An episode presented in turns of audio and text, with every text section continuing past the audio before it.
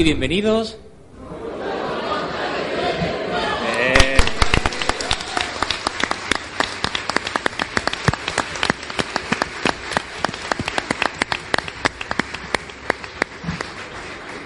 Estamos hoy aquí, a este lado del micrófono y con vosotros, al otro lado del micrófono, en este podcast 200. Se dice pronto, cuando en su día empezamos con esto, que iba a ser pues para nosotros, y al final es para todos vosotros. Eh, entonces, ya lo hemos dicho antes en la cena, hay mucha gente que no ha estado en la cena, en el almuerzo. Eh, muchas gracias por asistir a este podcast 200 porque eh, os habéis movilizado de toda España y de fuera de España, eh, contando Baleares y Canarias. Em, entonces, y Melilla.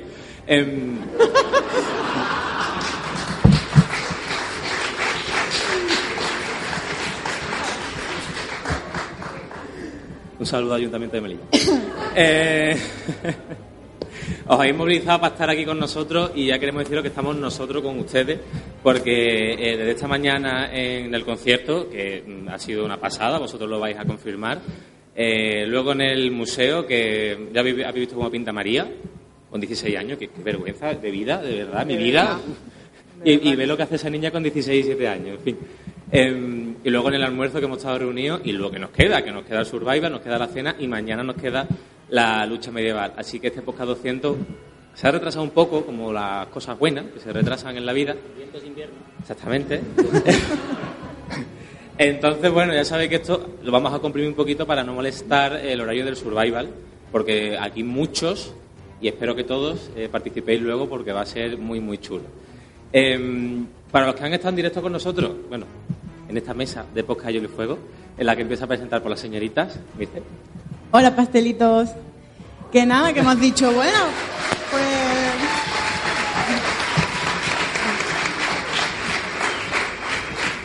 Tontos.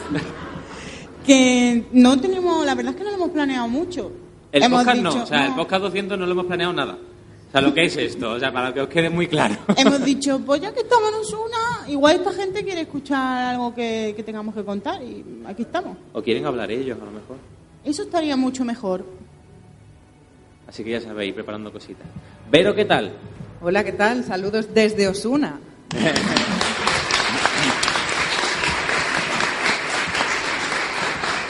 Bueno, no os imagináis eh, lo abrumador que es veros a todos ahí enfrente cuando normalmente enfrente tenemos una pantalla de un ordenador. Y yo no sé mis compañeros, pero yo mm, particularmente no soy consciente cuando estamos grabando delante de la pantalla del ordenador de que luego después nos vais a escuchar. O sea, yo hablamos nosotros, nos contamos esas cosas, esas fricadas de las que hablamos, pero eh, veros aquí a todos enfrente, la verdad es que eso pues es bastante abrumador y estoy súper agradecida de que hayáis venido a compartir este gran momento con nosotros porque yo no sé vosotros, yo no, o sea, a ver, Yo no me lo creo todavía. no. Y Que lo tengo hayamos- delante. Cuando, eh, cuando hicimos el podcast 100, ya llegar a 100 programas me parecía increíble, pero haber llegado a 200 y ver que cada vez sois más y que cada vez nos dais más, es de verdad, es maravilloso. Es, vamos, que os tengo que agradecer infinito. Al podcast 100 vinieron 180 personas, al podcast 200 más de 300. Eh, el en el 299 va a ser el último.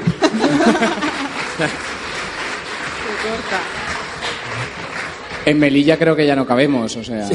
Que sepáis que quedan 99 programas por delante de podcast Hielo y Y Fuego. ya. Y ya, y se acabó. Javi, ¿qué tal? Hola, muy buenas a todos.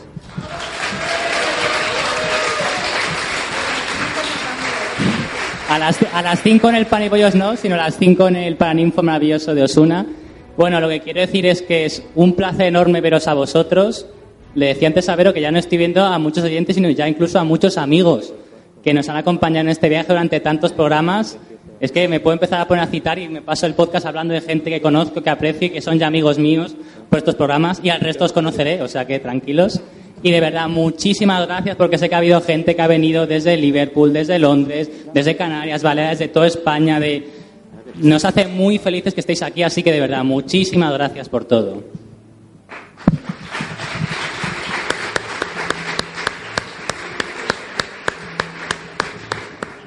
Pablo, ¿qué tal? Muy buenas, leoncetes. Espérate. ¿Te has fijado que hay gente sentada en el suelo y gente de pie al fondo, de verdad? O sea, ¿qué está pasando aquí? ¿Qué está pasando? Y un bebé. Hay bebés y todo, ay, qué mono. Eh, bueno, yo se lo comentaba antes a Carlos y a alguno de vosotros. O sea, si hemos conseguido traer a más de 300 personas a Osuna, es que el podcast 300 puede ser en Teruel. Y vais a venir también en, Murcia. Iba a decir en Melilla, pero no. En, o sea, en cualquier parte del mundo. En cualquier parte del mundo, incluso de África, como Melilla. O sea, es que es una pasada esto. Es, es impresionante tenerlos aquí. Eh, somos conscientes que algunos habéis venido desde Baleares, eh, desde Inglaterra hay gente que ha venido. O sea, esto es, esto es fantástico. Esto es, como dice Carlos, o sea, no te lo puedes ni creer cuando lo tienes delante. Entonces, solo tenemos palabras de agradecimiento porque de verdad solo esperamos, o sea, estamos poniendo todo nuestro esfuerzo y sacrificio en que paséis un día, una noche y mañana un, un- también un mediodía, una mañana, vamos, que os lo paséis genial y que disfrutéis lo máximo posible. Y muchísimas gracias, de verdad.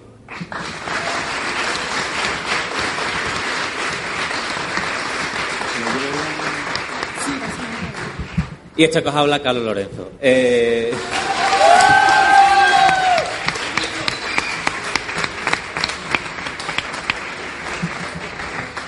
Qué comprometido soy, tonto. Eh, gracias, mamá. Eh, a ver, ya nos conocéis, eh, somos muy, muy sinceros. Eh, no hemos traído un tema para este podcast porque ya sabéis que los podcasts en directo nos gusta compartirlo con vosotros y que vosotros habléis con nosotros, porque eh, muchas veces cuando hacemos los directos en YouTube nos gusta leer comentarios, qué dice uno, qué dice otro, nos preguntáis, comentamos, cosa que no hacemos normalmente porque estamos los cinco delante de una pantalla, como ha dicho Vero. Eh, tenemos ya nuestro azafato, Saint Seiya, con el micro. Levante la mano, azafato. Un, un aplauso a dice. Fato.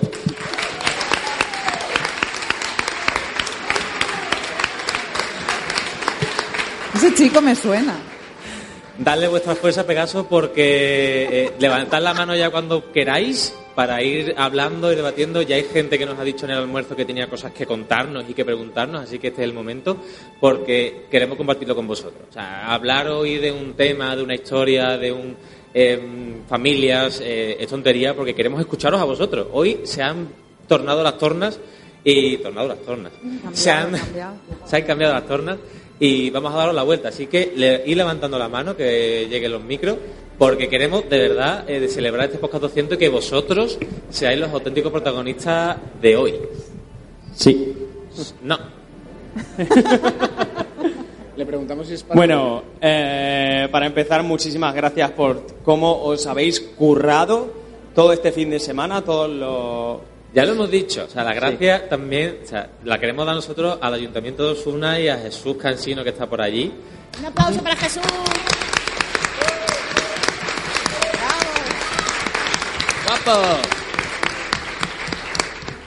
Porque aquí que la, la culpa la tiene él. A él que a todo me decía que sí, que me llamaba, decía, oye, ¿y si hacemos esto? Eh, Sí, sí, sí. Podría ser No hoy entre bambalinas del podcast 200 molaría un montón. Pero que te llame, a la- oye, a las 6 de la mañana, ¿estás despierto? Sí, dime. Eh, oye, ¿y si hacemos esto? Pero eso es mucha tela. ¿Qué va a ser mucha tela? Venga, vamos para adelante. Oye, ¿y si hacemos no sé qué? Es decir, todo ha sido muy fácil y que todos estéis aquí es gracias, por supuesto, al Ayuntamiento, a Jesús y al trabajo de meses y meses y meses de, de no dormir y de, y de muchas horas de ordenador. Eh, dime, Nacho. Bueno, sobre todo por ese no dormir y por esa iniciativa que en general ha sido la primera pieza de dominó que ha creado el que esté tanta gente reunida aquí. Yo creo que, bueno, muchos tienen muchas cosas que agradeceros y en nombre de todos también os lo agradecemos, bueno, te lo agradezco yo y os lo agradecemos vosotros porque creo que literalmente llevo este último mes preocupándome por nada salvo esto, por mi disfraz, Me ha Pues no te imaginas nosotros. por Me ha pasado lo mismo. Por el, ay, que me da el dinero para la gasolina, para el hotel, para no sé cuánto y... Bueno, a vosotros os conozco desde 2013, directamente, cuando empezabais a analizar capítulos de la tercera temporada. A mí, a lo mejor, algunos de vosotros me conocéis desde este año porque escribí un hilo en Twitter sobre el bullying que recibí en la universidad, ¿no? entre los años 2012 y 2014, y me he dado cuenta estos días de que me estaba tan obcecado en, en denunciar todo lo que sufrí en aquella época que no hablé de las cosas que me hicieron seguir adelante. Y una de las cosas que más me hicieron seguir adelante fue que había descubierto la serie el año anterior, que ese año había descubierto los libros y además os había descubierto a vosotros. Había ese, descubierto... ese orden de- decreciente, ¿no? No, no, no, ascendente. Ah, bueno. No, descubrí la riqueza de los libros gracias a, a los análisis que hacíais de los capítulos, a los análisis que hacíais de los trailers de la cuarta temporada. Y empecé a escucharos y en, en estos momentos de oscuridad en los que estoy en mi cuarto, en la residencia, y no quiero bajar al, al comedor, os estoy escuchando a vosotros, estoy leyendo Festín de Cuervos y, y Danza de Dragones y, y tengo, bueno, y no tengo suficiente vocabulario o palabras para expresaros lo importante es que habéis sido para mí desde entonces. Eso Me para pone empezar. tonto, Nacho. Cállate, que vamos a llorar.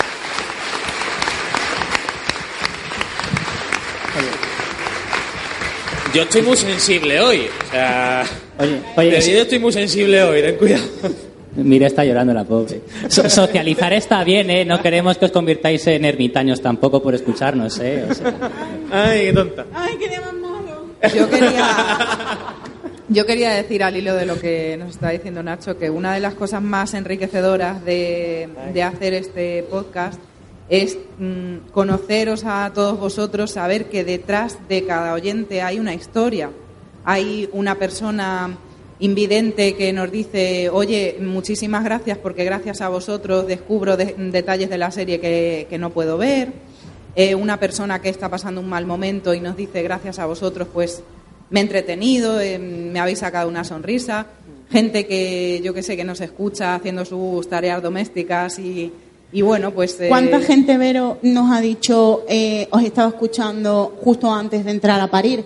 Sí, Porque sí. así, de mamás De que nos verdad. escuchaban Y- O sea, en el hospital con contracciones. con vosotros. Y había gente que también estaba dilatando por la noche y estaba escuchando el podcast. O sea, En fin. eso, eso eh, es verídico. En un directo nos dijeron, no, es que esta noche mientras Tacatá está en el podcast de fondo. Eh, Bueno, además fue en un directo.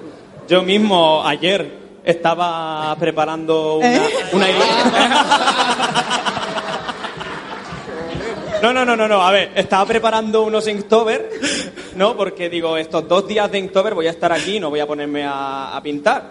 Así que lo voy a hacer eh, ya los del día de mañana y el de pasado mañana y tanto. Mientras tanto ¿eh? escucho un podcast y de repente hay una referencia a los Simpsons y se me va la pluma porque me he descojonado y digo, ya está, si es que no O a puedo Murcia, escucharlo mientras trabajo. Hay veces, Murcia. hay veces que nos lo planteamos, en plan de, escuchamos vuestro podcast eh, la otra noche mientras lo estaba haciendo con mi novia, en plan de, ¿para qué cojones me preparo este tema para que tú estés ahí ya de esto y podría estar hablando de lo que me ha ido, de qué tal me ha ido el día, ¿sabes? Y podría haber sido exactamente igual.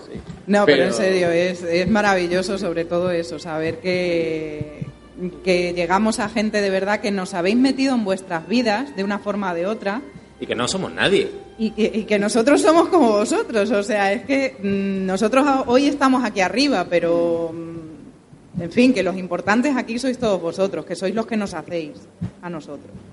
Aún así, sigo sin poder agradeceroslo. Hay- hubo alguien que dijo que parte de lo que pasa en tu vida es lo que haces y la otra mitad es cómo lo ves. Y el cómo vi aquella época no tiene precio. Eso para empezar.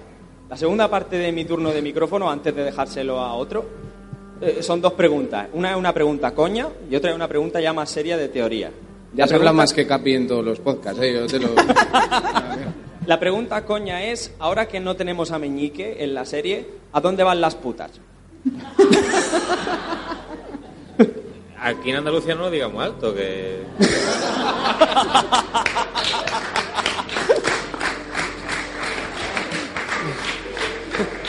Porque se sabe. ¿Y la otra? La, la otra ya, eh, en cuanto a teoría, podéis ser todos los creativos que queráis. Todos estamos acostumbrados a cómo la HBO, en momentos en los que, independientemente de si quiere ser más o menos fiel a los libros, de repente quiere meter un efecto dramático extra por aquello de que esos efectos son más impactantes cuando es una- un formato de cine, un formato de serie de televisión, ¿no? Como las meninas de Velázquez, tenemos que inventarnos drama, ¿no? Pues la pregunta es, yo he visualizado para la última temporada que no solo va a ser una batalla épica contra los otros, contra los caminantes blancos, no, la batalla por el amanecer, como decís en vuestros otros podcasts. He imaginado a la HBO de repente poniendo una escena tipo hay una cara reconocida entre los caminantes, tipo John está luchando y se encuentra a Benjen en Caminante Blanco, o Arya está luchando y se encuentra a Odor en Caminante Blanco, o incluso los propios dragones de Daenerys, Drogon y Rhaegal, los restantes, ven a su hermano y están confusos porque no saben qué hacer. Había, quería preguntaros si habíais imaginado alguna situación similar. Hombre, a nivel cinematográfico, yo lo acabo de imaginar claramente, esa pausa que siempre hay en medio de una batalla, que todo el mundo sigue luchando alrededor, pero parece que esos dos no va la historia con ellos. Eh, de, como dices tú, John y Benjen, que Benjen vaya hacia John, que, hubo- que haya un momento de sequía, de oasis entre la batalla, lo vea y que diga, nah, y acabe. O sea, un efecto dramático que es muy rápido porque es plan, y todo el mundo sabemos lo que ello conlleva. Ahí la, la dificultad técnica es traer a un actor para que vaya a rodar a Islandia o Irlanda del Norte una escena que dura un día. Pero Juego de Tronos lo ha hecho antes, o sea que yo creo que posible es posible. ¿Y qué personaje? Pues esto es, esto es Valar Morgulis, cualquiera puede morir, así que mm, todo puede pasar. O sea, es que imaginaos, por ejemplo, los caminantes llegando lo suficientemente al sur como para que Bran se vuelva a encontrar con Odor. Así. O sea, es que yo ya prefiero pegarme un tiro, la verdad. No lo quiero ver eso.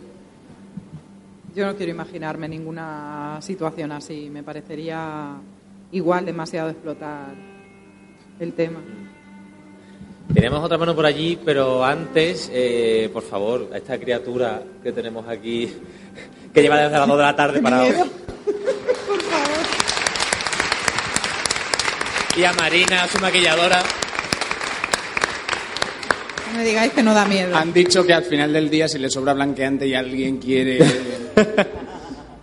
Porque llevan desde las 2 de la tarde maquillando y el pobre no se ha movido y ahora lo, lo hemos traído para acá y luego también hará su cosa en el survival. Eh, es maravilloso todo el proceso que hemos visto de, de maquillaje, que es algo que a nivel de HBO eh, habitual, pero ver cómo todo el proceso de una persona se convierte en el rey de la noche, además luego lo vais a ver más de cerca y tal, eh, es una pasada. O sea, tener boca con espectáculo. Yo, eso, ahora que me lo ha dicho Carlos, yo con eso quiero recordar, nosotros muchas veces dices que so- dicen que somos muy haters de la serie, que la criticamos mucho, pero creo que también siempre hemos reconocido el enorme curro que hace el HBO después de un capítulo. La quinta temporada es una mierda, no sé qué. Pero detrás de eso hay cientos de horas de maquillaje, de efectos especiales, de vestuario, de búsqueda de localizaciones. La serie de televisión que, en serio, la criticaremos y la seguiremos criticando mucho, pero creo que todos somos conscientes en el podcast y otros también, que es una obra como sencillamente nunca ha habido nada igual en la historia de televisión y dudo que volvamos a ver algo semejante. Que criticar no, no implica para mal. Significa simplemente pues cuestionar, hablar, debatir. Una crítica puede ser buena y puede ser mala. que habéis estado con nosotros en la comida, o sea, que habéis visto cómo hemos empezado a las 2 a comer y a este chico le han empezado a maquillar y son las 5 de la tarde y siguen maquillándolo al pobre, o sea, es que... El caso es que ya no se puede reír, o sea, ya tiene que Sí, estar. sí, sí, ¿Verdad, sí. no, Marina? Calla, que A se ver. ríe.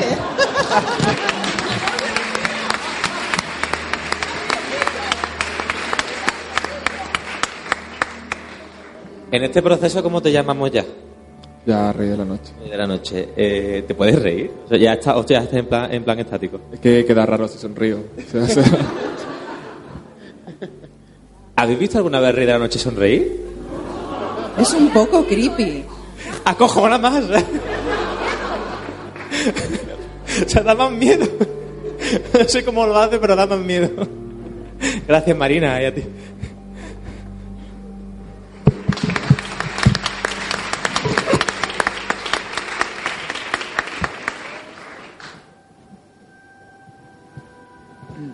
Hola. Bueno, por lo primero.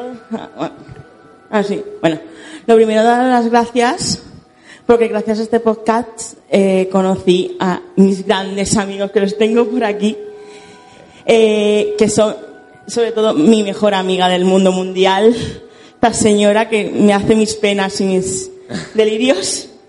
Y Pues eso. habéis unido a bien una fuego oscuro y una Targaryen, con eso lo digo todo. Ah, mira. Y mi teoría es, ¿a actualmente, con el presupuesto que hay, cuál es el spin-off más factible.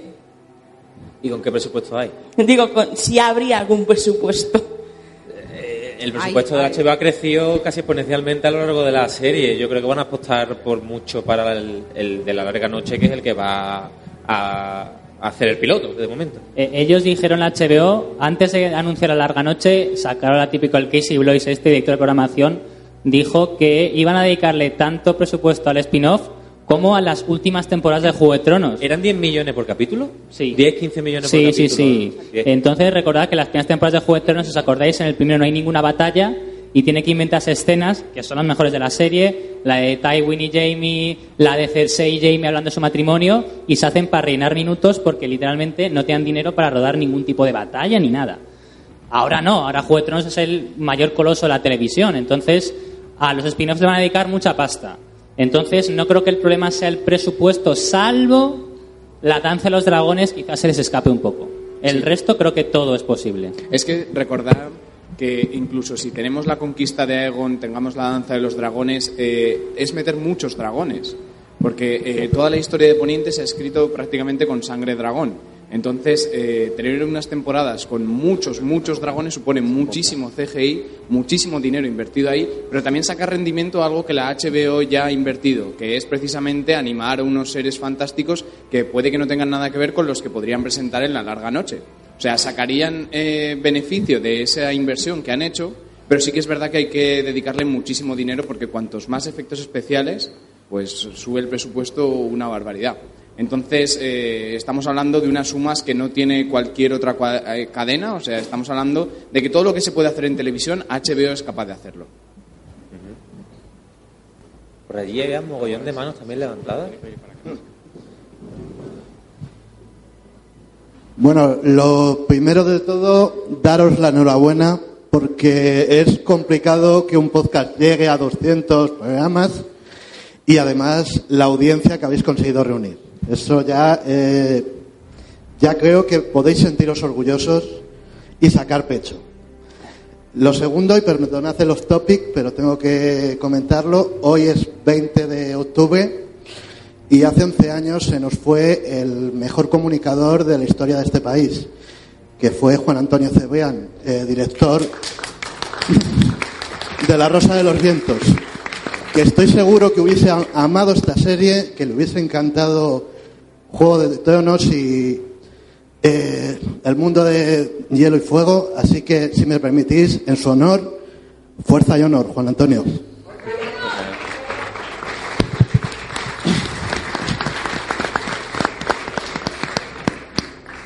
Disculpad. Y ahora, en cuanto a teorías, quería preguntaros que siempre que hemos hablado de los caminantes blancos, siempre hemos- pensado en Poniente. Eh, ¿Creéis que ya sea en spin-off, en libros o en algún momento veamos eh, a los, a los eh, caminantes eh, al otro lado de- del mar? De hecho, se comenta que la conquista de, de los valirios no llegó a no llegó a Poniente por algún motivo desconocido. Pues, podría ser que, sean, que se encontrasen con, con los caminantes y decidiesen que no, era, no les interesaba seguir. Una teoría como otra disparatada. Posiblemente a los, a los caminantes, a los valirios no les interesaba Poniente. No, ellos eh, vivían en su Atlántida particular, llena de magia y tecnología, vivían muy bien ahí, solamente huyen porque Dani la soñadora tiene ese sueño de que se va a destruir.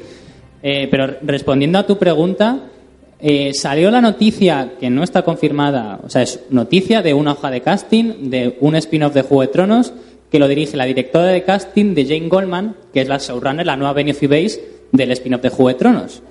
Y en esa hoja de casting, que digo, pone proyecto del HBO, o sea, es verídico que esa hoja de casting es real y es de esta tía que la directora de casting, Jane Goldman.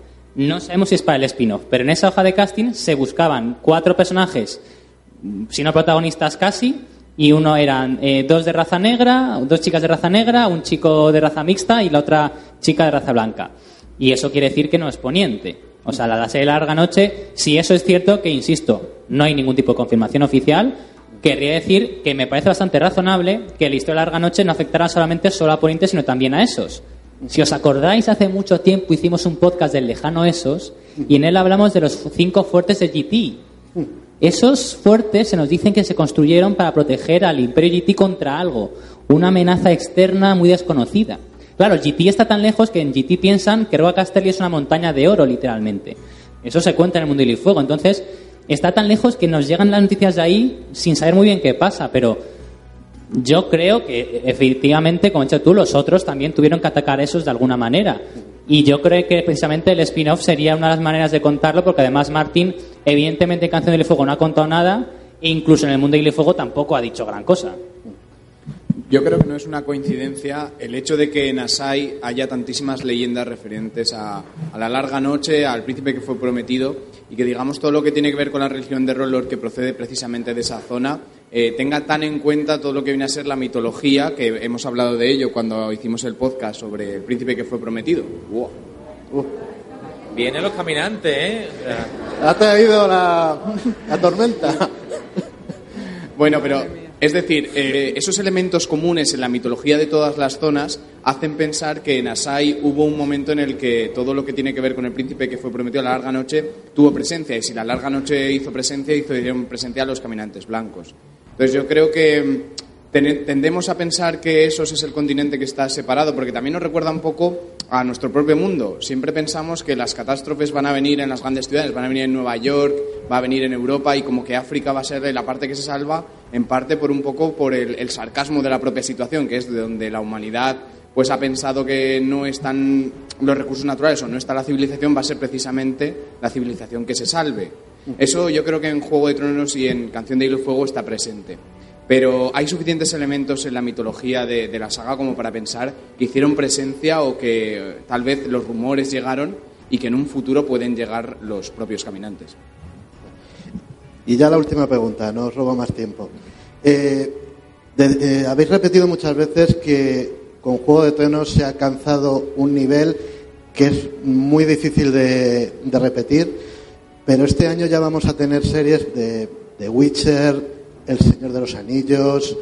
Eh, el, Por cierto, si queréis hablar de, de, la serie de Señor de los Anillos, uh -huh. eh, levanta la manita, Elia. ¿Dónde está Elia? Elia, Nai, eh, Elia la, la, más grande. Paula, Un aplauso, chicos. Nuestros compañeros de regreso a Hobbiton.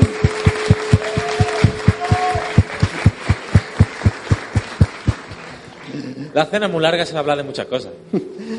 Bueno, simplemente, ¿creéis que alguna de estas series puede hacer peligrar el trono que, digamos, al, al pedestal al que ha llegado la obra de Martín? Y nada más. Muchas gracias y enhorabuena, chicos. Es que ahora se va a quedar, es que no, no es que se lo vaya a quitar, es que se va a quedar el trono vacío. Eh, Juego de Tronos acaba, eh, el spin-off se va a tener que ganar su puesto. No va a heredar el trono de, de la serie. Que va a tener un, o sea, que va a tener un padrino muy importante, pues sí, pero que no va a heredar el trono. Y con Geralt en Netflix, con Aragorn joven, ¿no, Elia? Una cosita. Con Aragorn joven en, en Amazon, mmm, va a tener que pelearlo. ¿Qué pasa? Que tiene mucha batalla ganada porque viene de Juego de Tronos. Tiene las cosas más fáciles, pero el trono no lo tiene. No, y desde luego, si el tema no engancha a la gente, si luego no es lo que la gente espera, pues tampoco la, nadie lo va a ver simplemente porque es de la franquicia de Juego de Tronos, tampoco.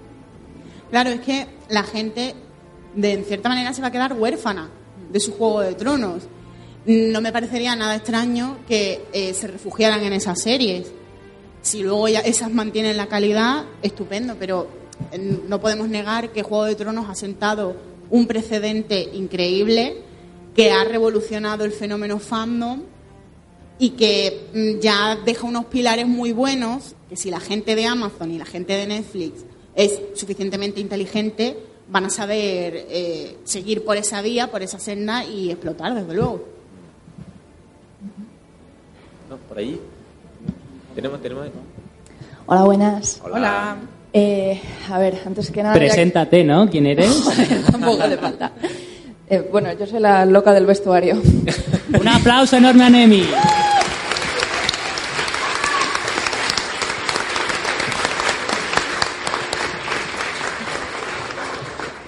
Ya que estamos todos aquí con lo que nos ha aportado el podcast, yo no sé por dónde empezar a daros las gracias, porque a veces me pongo a recopilar la cantidad de veces que he tenido el podcast de fondo y mm, desde buenos días, malos días, de, he estado escuchando el podcast, preparando la Por selectividad. favor, ya no más, no puedo seguir Sí, llorando. Sí, no, has venido a llorar, has venido a llorar aquí, has venido a Osuna a llorar. Una botella de asúmelo. agua para la chiquilla, Sí, que- No, que he escuchado el a podcast deshidratar ya.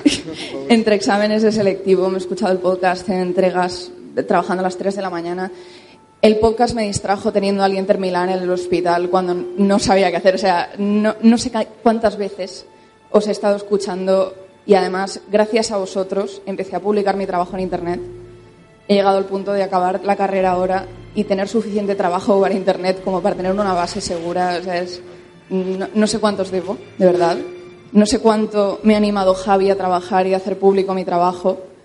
Y de verdad, mm, si me pongo a dar las gracias, robo demasiado tiempo.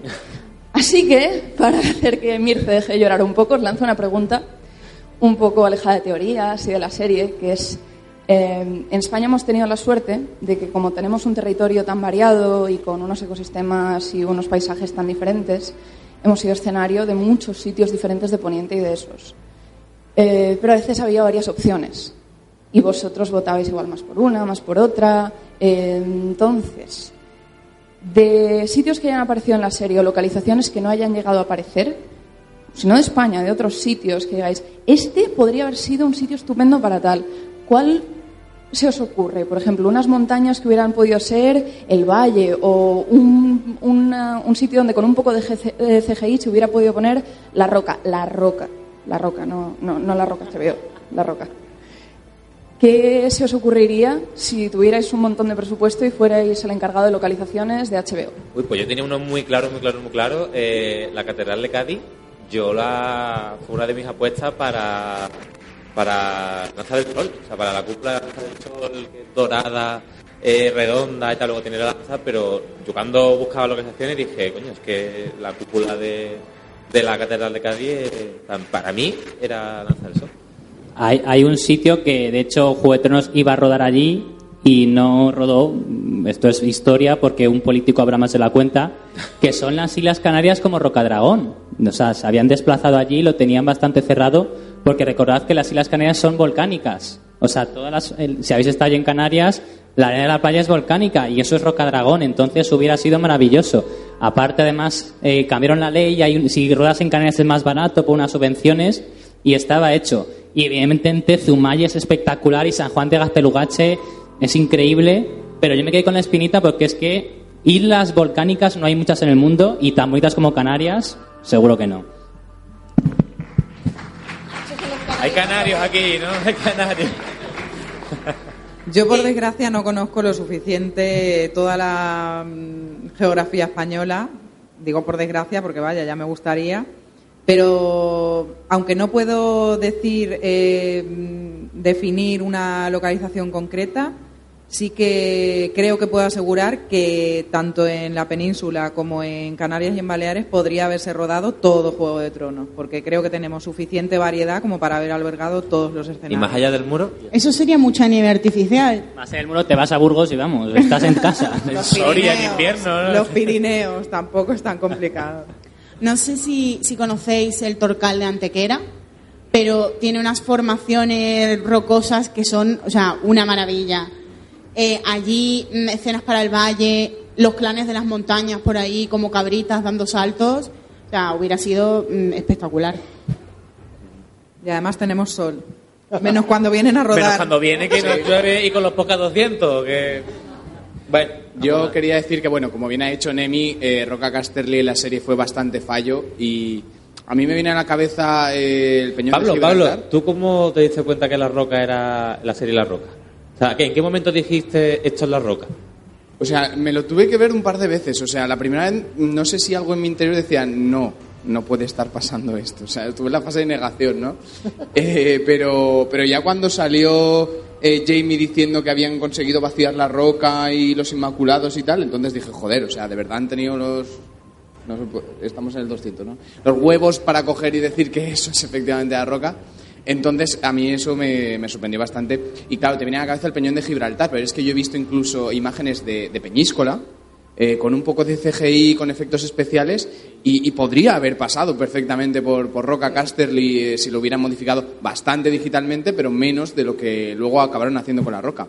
Entonces, para mí también, porque me gusta lo que me gusta, pues tengo un poco la espinita clavada con, con ese castillo en concreto. Y por cierto, la aljafería en Zaragoza podrían haber grabado algo de los jardines del agua y demás.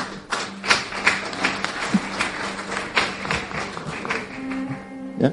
Lo ve como Zaragoza Sí. no ha sido muy, muy, fuso- muy efusivo el aplauso, ¿eh? Pero porque somos poquicos. Sí. Llegó a decir de Teruel y no aplaude los nadie. canarios. Los canarios han sido más... Bueno, como en las preguntas todo tiene una primera fase de experiencia ¿Dónde- personal. ¿dónde, dónde está? Ah, Enrique, vale. Hola. Todo tiene una primera fase de experiencia personal. La mía fue el año pasado con la, cuando emitían la última temporada, eh, que estábamos con un equipo internacional en Cerdeña viendo capítulos que habíamos bajado de forma poco mm, legal. Y eh, Un recuerdo saludo que- a Movistar Plus que está grabando este evento. Recuerdo.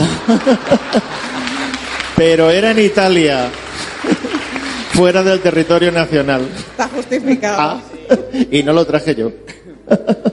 bueno, y recuerdo que estábamos ahí siete, ocho personas y de repente empieza a sonar la melodía y en el segundo compás empiezo a decir, hola, bienvenidos a un nuevo podcast de Hielo y Fuego. Se me quedaron mirando con cara de ¿qué? Digo, cosas.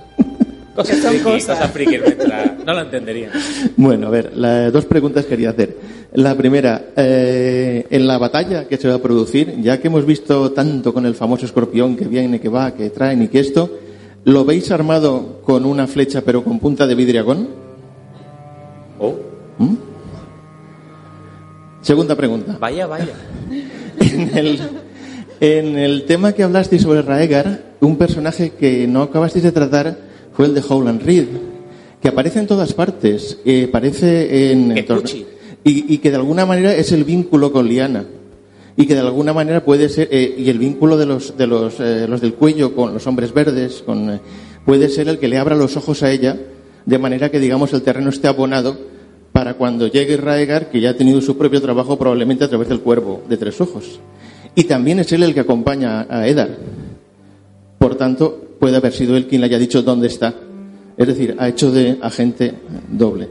Mm, Era por a ver qué os parecía este tema. Uf. O sea, Pero- está diciendo que al final eh, Howland Reed que ha maquinado, eh, es el Gandalf, ¿no? De, de Poniente, el que ha dicho, Ah, bueno. no, tú vete por allí y tú Claro. tírate para allá. y Pero tú- él habría sido una herramienta de, Sí, del- de bueno, Brinden del- Río. claro. Bueno, de, o sea, del cuervo de tres ojos. claro.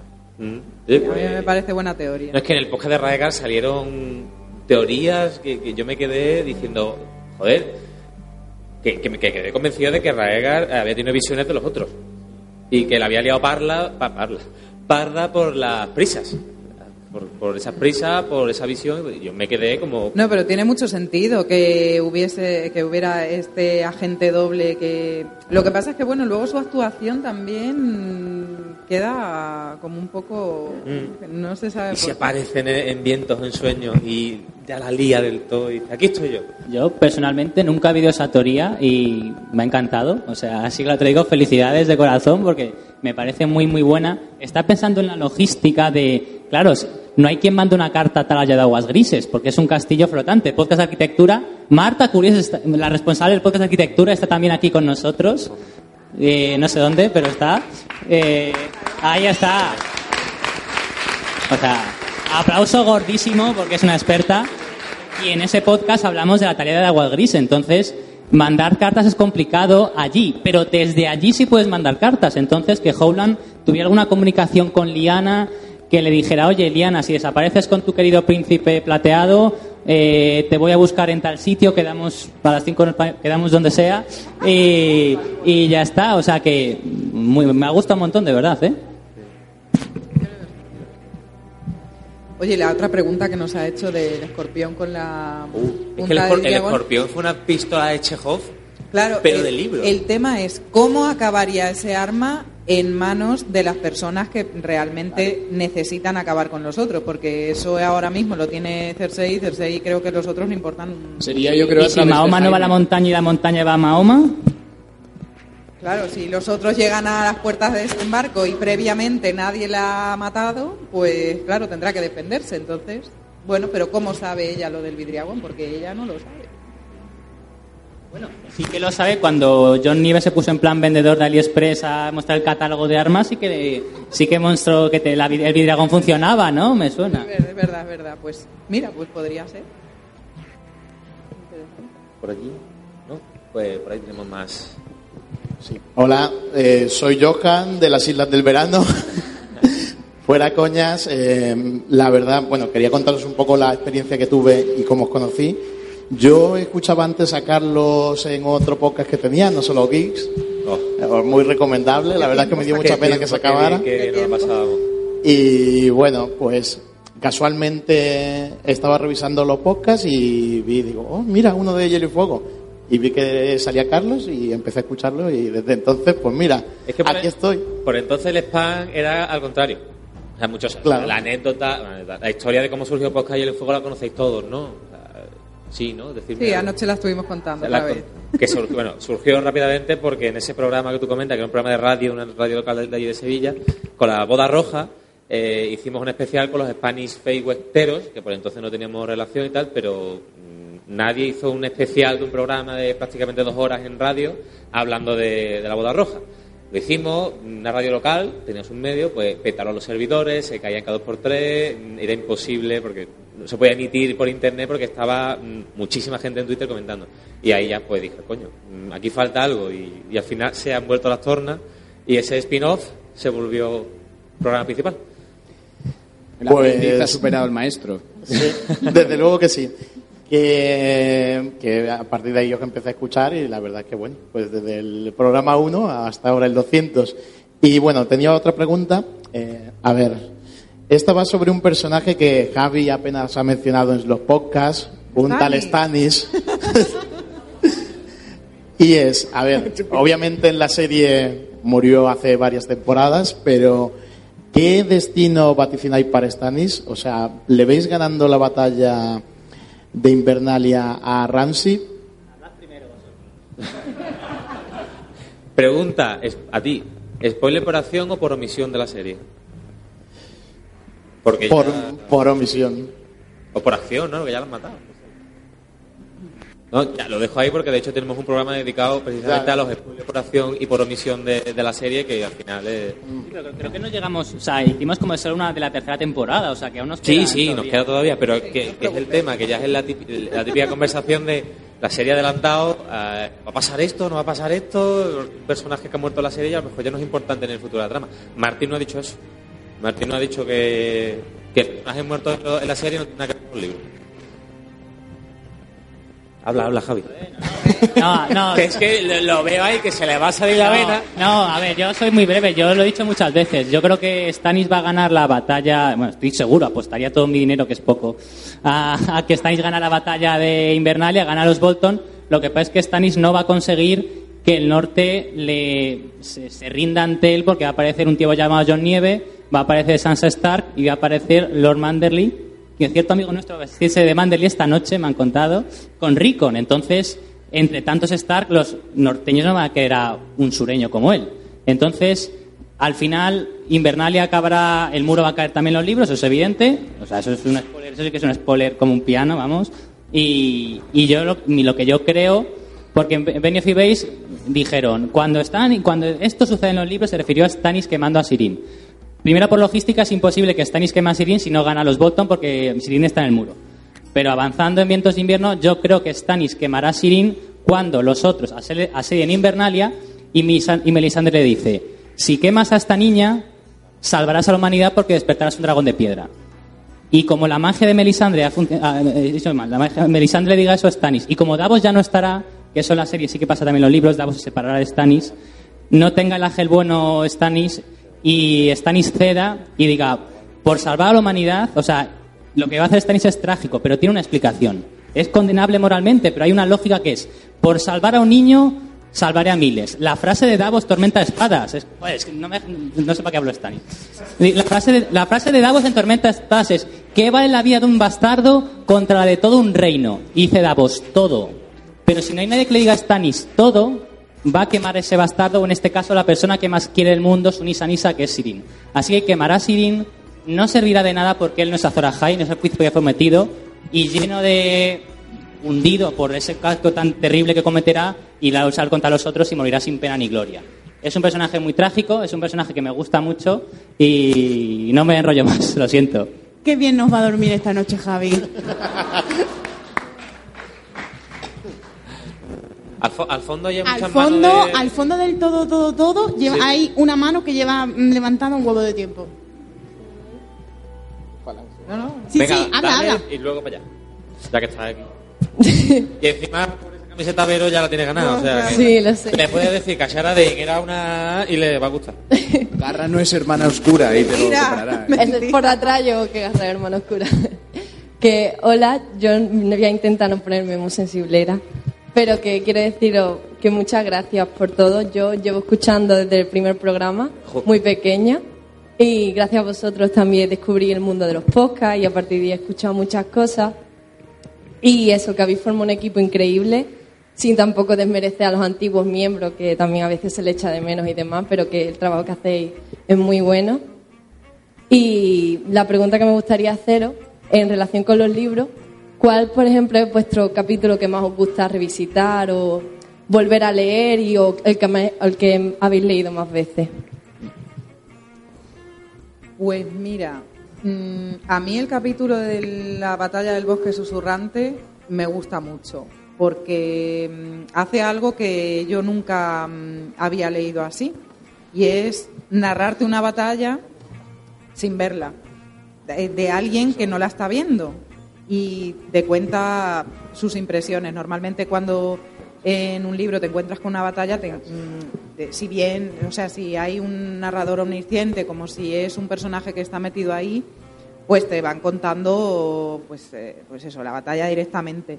Pero en este caso, pues es, es, es una madre, además, es un, es un personaje al que yo le tengo mucho cariño, a, a Caitlin, y que, que está expresando sus, sus, lo que ella siente, o sea, sus sentimientos, sus impresiones, lo que ella piensa que está pasando, lo que se escucha, en fin, me parece bastante curioso y, bueno, como es de, del principio de la saga, se me quedó bastante y la verdad es que me gusta, incluso bueno, lo he grabado y, y todo porque me gusta bastante ese capítulo. El de la boda roja, yo lo tuve que releer. Bueno, lo porque comentábamos. no, sí. creía que no lo había entendido. Yo terminé y dije, no. o sea, Lo comentábamos, no sé si anoche en la cena o qué, de, de capítulos así que nos habían impactado y, y si bien No, no, no. cuando lo de Oberyn yo creo que todos hicimos lo mismo, tirar el libro, el móvil, el ebook o lo que fuera, fue un shock. pero eh, yo lo que tuve que releer fue la de Joffrey. Fue como, como, como, cof, cof, ¿qué? ¿Qué? Sí. ¿Cómo? ¿Qué ha pasado? Yo le di para atrás y empecé otra vez el capítulo y digo, lo he entendido mal. Lo he entendi- no lo entendí mal. Yo volví a releer buscando la frase en la que decían que habían tomado el pan y la sal. Mm. Y yo, pero si lo han tomado. Aquí hay una errata muy gorda. Esto- ¿y ¿Qué, qué está ocurriendo aquí? Yo creo, aparte de La boda roja, por supuesto, la he releído muchas veces, tanto por lo bien escrita que está, porque mm, te hace sentir que estás allí. Vamos, es brutal. Em, los capítulos de Aria en los que está ciega me gustan muchísimo. O sea, están mm, escritos de una manera, para mi gusto, mm, exquisita. Y luego, aparte, otras cosas que yo me he tenido que releer mucho, por ejemplo, em, la toma de Invernalia por parte de los hijos del hierro, es que yo al principio no entendí qué había pasado con Hediondo. No, o sea, no entendía ese Claro, cambio. claro, sí. A mí en su día me lo explicaron y aquí estoy, ¿eh? Con un podcast. O sea, más cortita que no se puede de graba, hacer. que de graba. Bueno, a mí me gusta mucho el, el capítulo del Paseo de la Vergüenza de Cersei, pero eh, si tuviera que decir un po- uno que, que haya leído más veces y que no sea tan mainstream o tan principal como ese, diría que es eh, la quema del supuesto Mans Rider eh, en el muro. Ese capítulo me parece muy, muy bueno con, con John Nieve, con Stannis, con Melisandre, eh, con el cuerno de Yoramun, se supone, en esa hoguera. Eh, yo la verdad es que creo que es uno de los capítulos que mejor están escritos y, me gustó muchísimo. Y, y me parece una pena que, que la serie empezara una temporada con esa escena precisamente y articulándolo de una forma tan distinta a los libros porque para mí es uno de los mejores capítulos. Pero bueno, la serie tiene el presupuesto que tiene y hay cosas que no puede hacer tan espectaculares como nos gustaría a todos. Pero es un capítulo que la gente no suele recordarlo fácilmente cuando recuerda el libro, pero a mí me, la verdad es que recuerdo esos libros como los más interesantes en lo que viene a ser el muro, porque la presencia de Melisandre en el muro para mí es, es uno de los elementos más, más chulos de, de los últimos libros. Te iba a decir yo, el capítulo de Melisandre en el que está viendo las llamas y por fin, claro, que por fin vemos su vista, su, su visión de los hechos y está ya viendo esas visiones eh, a través de las llamas, es como, y solo veía nieve. Ah, ah, Claro, eh, es que en ese momento no lo veis porque dice, coño, no va a venir, está en el muro, pero a ver si va a estar mirando por la ventana desde allá, como un poquito. Eh, eh, pero el capítulo de por la, el- por la guardia, ese por la guardia fue otro que te dice, ¿qué está pasando aquí, por Dios? Y te tienes que quitar un día o dos sin leer, y luego mentira, pero es que Martin es, Martin. O sea, es, es muy televisivo en ese aspecto y luego la serie pues lo ha trasladado muchas de esas cosas a igual. Yo me quedo con tres capítulos de los libros que no están en la serie. Eh, el epílogo de Danza de Dragones me parece brutal. Además, yo no vi, yo no vi, no me enteré que Varys era, se o sea, no sabía que Varys iba con Aegon hasta ese momento. Cuando Varys se quita la careta y te das cuenta que todo lo que ha estado contando hasta ahora tiene un sentido y es por colocar el que yo creo que es el hijo de su mejor amigo y yo creo que es un fuego oscuro en el trono de hierro, me parece una... En ese momento no lo sabía, en ese momento solo veo, Varys, ¿qué coño haces? O sea, ¿de dónde has salido y por qué la está haciendo parda? A mí me impactó muchísimo. El capítulo que más veces he leído, La Casa de los Eternos, aunque solo sea para preparar podcast, porque es que ahí está todo. Bueno, bueno, bueno, cuando dice la boda roja. Es que está todo. Es, Un libro antes está la boda roja. es que está todo. Y está lo que aún no ha pasado, está también en ese capítulo. Y el tercero, el capítulo que Carlos no me deja hablar de él, El abandonado de vientos de invierno. Bueno, y la princesa. Es que ya me hicieron leer Mercy y yo no quería leer Mercy. Y la princesa en la torre también, con ese venganza, justicia, fuego y sangre. A ver. Seguimos hablando de... Hola, buenas. Eh, mi pregunta no es de las series ni de los libros, es un poco más personal. Eh, Carlos ha dicho que en el podcast 300 ya probará la servilleta y cerrará el chiringuito. Do- Eh, 2.99, 2.99. bueno, la celebración hay que hacerla. Ahí 300 no vamos a llegar. Eh, ¿Os ¿Por culpa de a- qué, en realidad? Eh, aquel me amenaza con... Jesús. Aquel es el que me amenaza diciendo, mm, avíate para el 300. Eh, ¿Os planteáis hacer algún. seguir con el podcast con alguna otra saga como Gerald de Rivia o El nombre del viento, demás? Uf. A ver, hay desde mu- mucho tiempo eh, propuesto entre internamente y pero no se ha podido hacer de momento eh, hacer un spin-off más genérico, porque siempre en los bonus, porque aquí hay Patreon que, que disfrutan de los bonus, como nosotros, que al final es un desahogo y empezamos a hablar, hablamos de todo. Eh, llevamos dos bonus aquí hablando de Harry Potter porque salió el, tra- el teaser de Nagini, este que sale, que es un, un Embrujus, no, un Malditus. Embrujus. ¿Un animalus? Male- maleditus. Bueno, que es una china. Eh, ¿Verdad? Es una china. Em, y al final nos pegamos media hora hablando de Harry Potter. Cuando, salió, cuando salió el trailer también de este RPG de Harry Potter, otra media hora hablando de Harry Potter. Cuando salió del Señor de los Anillos, empezamos a hablar del Señor de los Anillos. Entonces siempre tenemos esa. Marvel de los Vengadores tenemos en plan un Bueno. especial de cuatro bonus hablando de, de, de- de Eh, Thanos y demás. o En sea. bonus hemos hecho eh, eh, First Reviews, First eh, Visionado, Sí. coño, que, que lo ve por primera vez Mircel. Eh, y claro, nosotros lo hemos visto y tenemos a Mircel a ciegas viendo el tráiler para ver su, sus reacciones, sus reacciones. Eh, entonces hacemos cosas de esas que, claro, no lo hacemos en normal porque se nos va un poco de tema. Y muchas veces hemos dicho, joder, si hacemos un... O sea, tenemos aquí a Regreso a Hobbiton y somos eh, hermanados ya prácticamente, pero, joder, hablar de Señor Anillos, hablar de Marvel, hablar de, de Geralt, se habla de The Witcher cuando empiece eh, la serie, mm, se ha planteado muchas veces. Nos lo planteamos sobre todo eh, pensando, va a acabar Juego de Tronos y mm, va a ser muy raro pasar de todas las semanas, estar aquí tres horas todos reunidos a, a- a no hacer nada. O sea, ¿qué vamos a hacer? ¿Cerrar el chiringuito?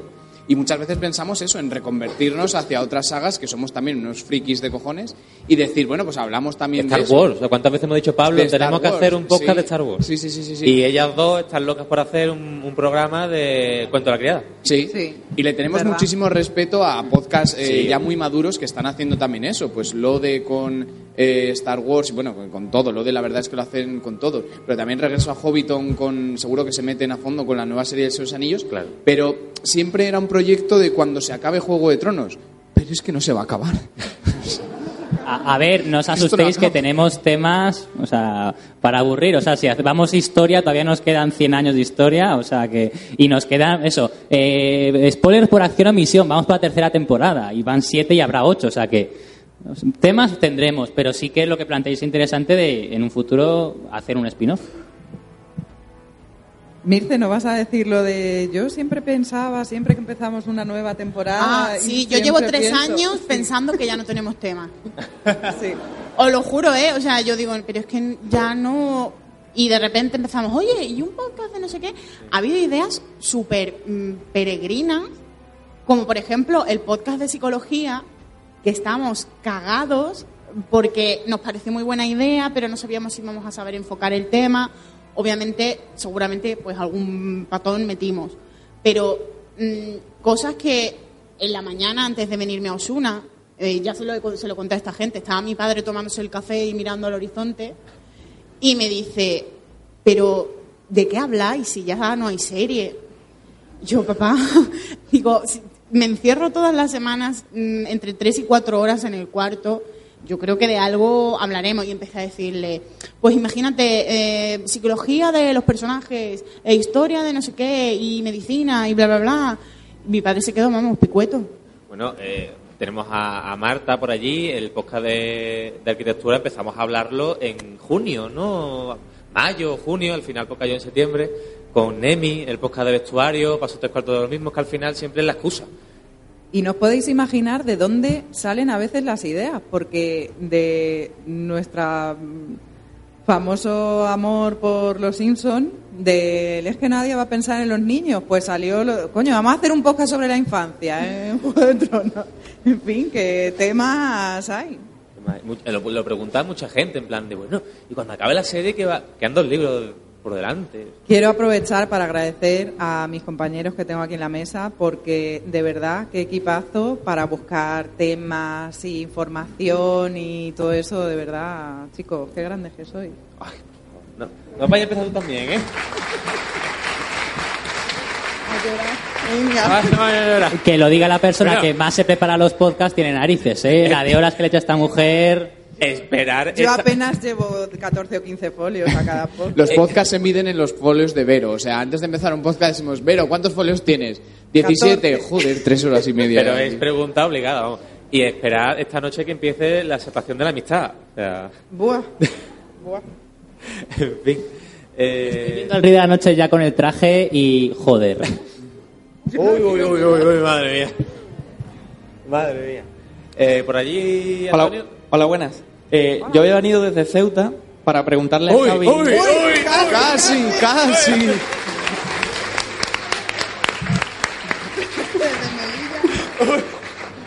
Pero Para- para preguntarle a Javi por el único y verdadero rey de Poniente, por Stanis. Pero como, como me la han quitado, Pelota.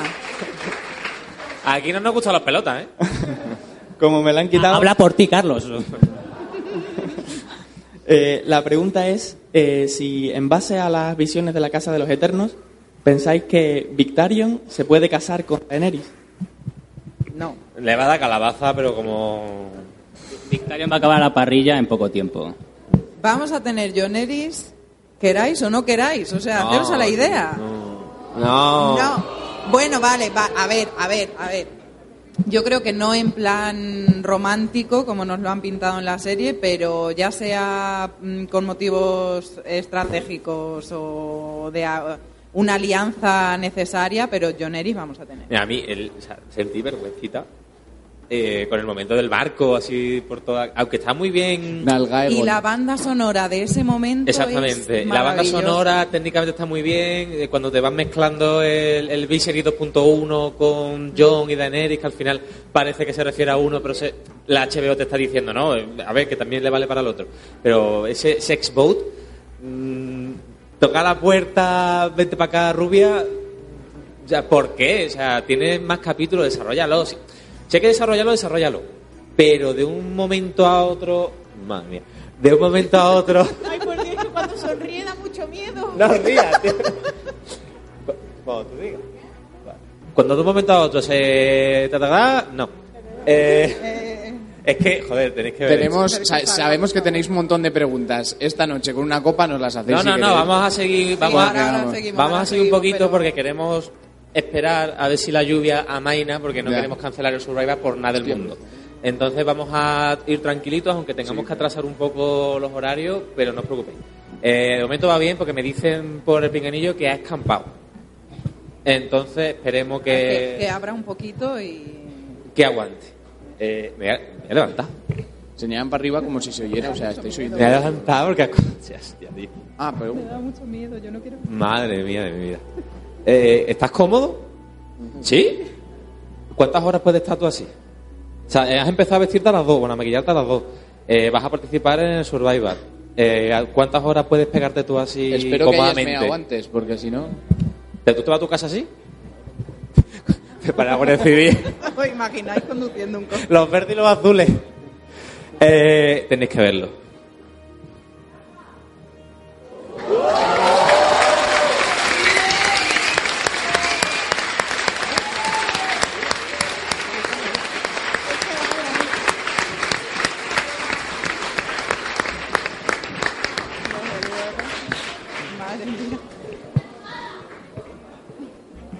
Eh, joder. Eh, Marina, que encima es paisana, que de aquí de Sevilla. mm, o sea, cuéntanos, eh, un proceso así rápido, prótesis tal, porque ya hemos visto el resultado, hemos visto el proceso, pero tampoco te queremos interrumpir, que estabas ahí, Lea. Pero, joder, simplemente no se puede decir otra cosa. En algún podcast hemos tenido una discusión de cómo se convierte uno en caminante blanco. O sea, ahora nos puedes No, Pablo, explicar. Pablo, por favor, Que- Pablo, que no decía eso, que Pues son muchas horas, la verdad, de trabajo. Aquí lo hemos aligerado un poquito. Pero bueno, el trabajo en taller son muchas horas de modelado, sacar prótesis, eh, positivado de espuma de látex, premaquillado, en fin. Muchas horas, mucho trabajo, pero es un gustazo, la verdad. ¿Quieres explicar un poquito, por ejemplo, cómo has hecho la, el- lo que es la, la armadura o la prótesis o, por e- o- o la lanza, por ejemplo? Mira, por ejemplo, la, la lanza es una colaboración que hemos hecho con otro chico de Cádiz que se llama Mordor Props y él nos lo ha cedido para venir aquí y es una pasada.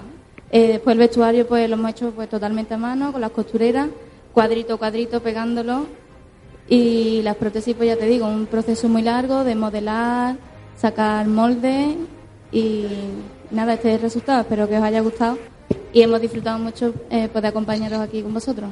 ¿Os ha gustado?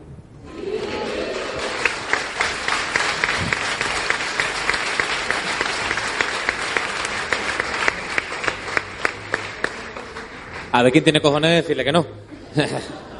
Bueno, que nos podéis seguir en nuestra página de Instagram y Facebook, Barneto Studio FX y a Mordor Pro, que nota en un caña.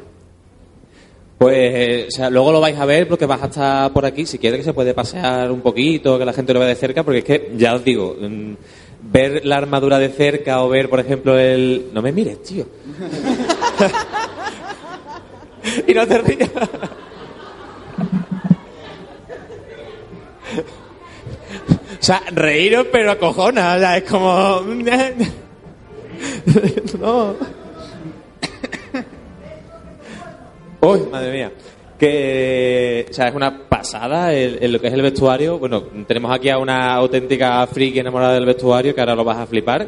Y todo en general, porque te vas a dar un paseíto y vas a estar por aquí si quieres. Porque es que es alucinante el trabajo de Marina y el trabajo de, de su equipo.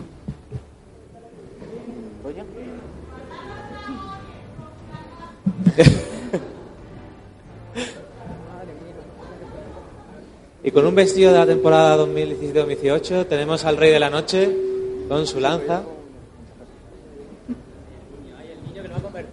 Que va a convertir al niño, cuidado. Que no toque al niño, por cuidado favor. Con ese bebé. Cuidado con el bebé. Ay, normal. Está asustado. Normal. normal. Yo también me habría asustado.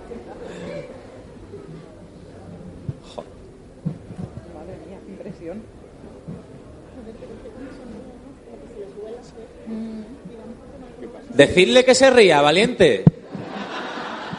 Hacerle cosquillas. Que digo que si nos invitáis al programa 300 traemos un dragón, ¿no? O algo. Que menos, ¿no? Hombre.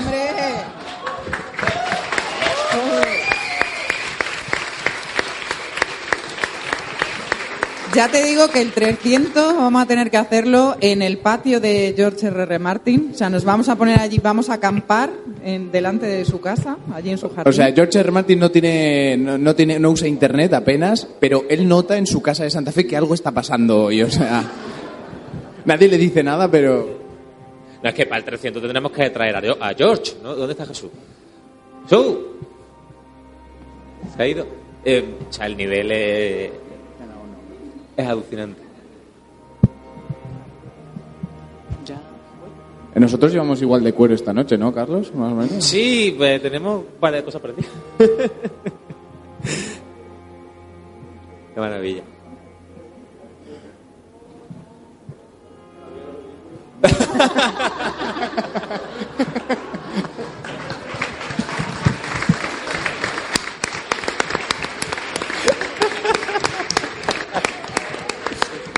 Te vas a quedar a la fiesta, ¿verdad? No.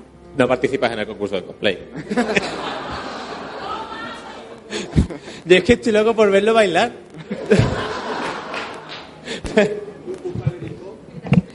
Hay un vídeo de Let It Go de Frozen bailando en Manga Fest 2018. Ujú.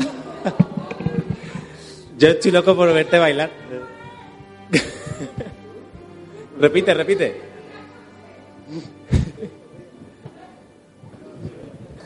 Madre mía, estoy, estoy loco por haber por bailado. Eh, por allí teníamos manitas.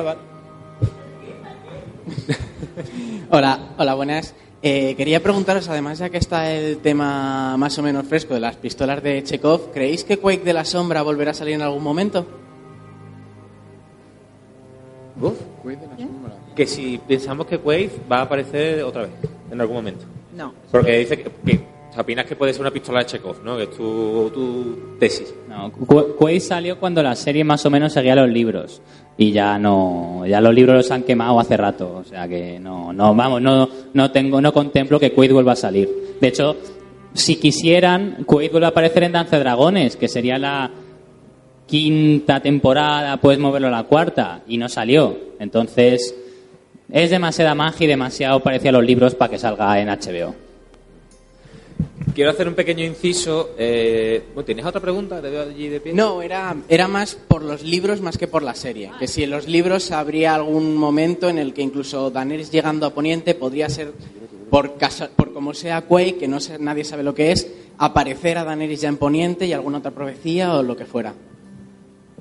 Yo bueno, Pablo, sí. Sí, yo pienso que ha aparecido en libros tan tardíos que no creo que sea un elemento que George usara en los primeros libros y luego ya decidiera pasar de él, sino que ha sido un elemento recurrente y sería un poco extraño, yo creo que nos parecería a todos un poco extraño si ya no volviera a aparecer, si simplemente desapareciera. Entonces, eh, al personaje le falta un poco un, un punto final. Yo creo que sí que lo vamos a tener, al menos en, en Vientos de Invierno.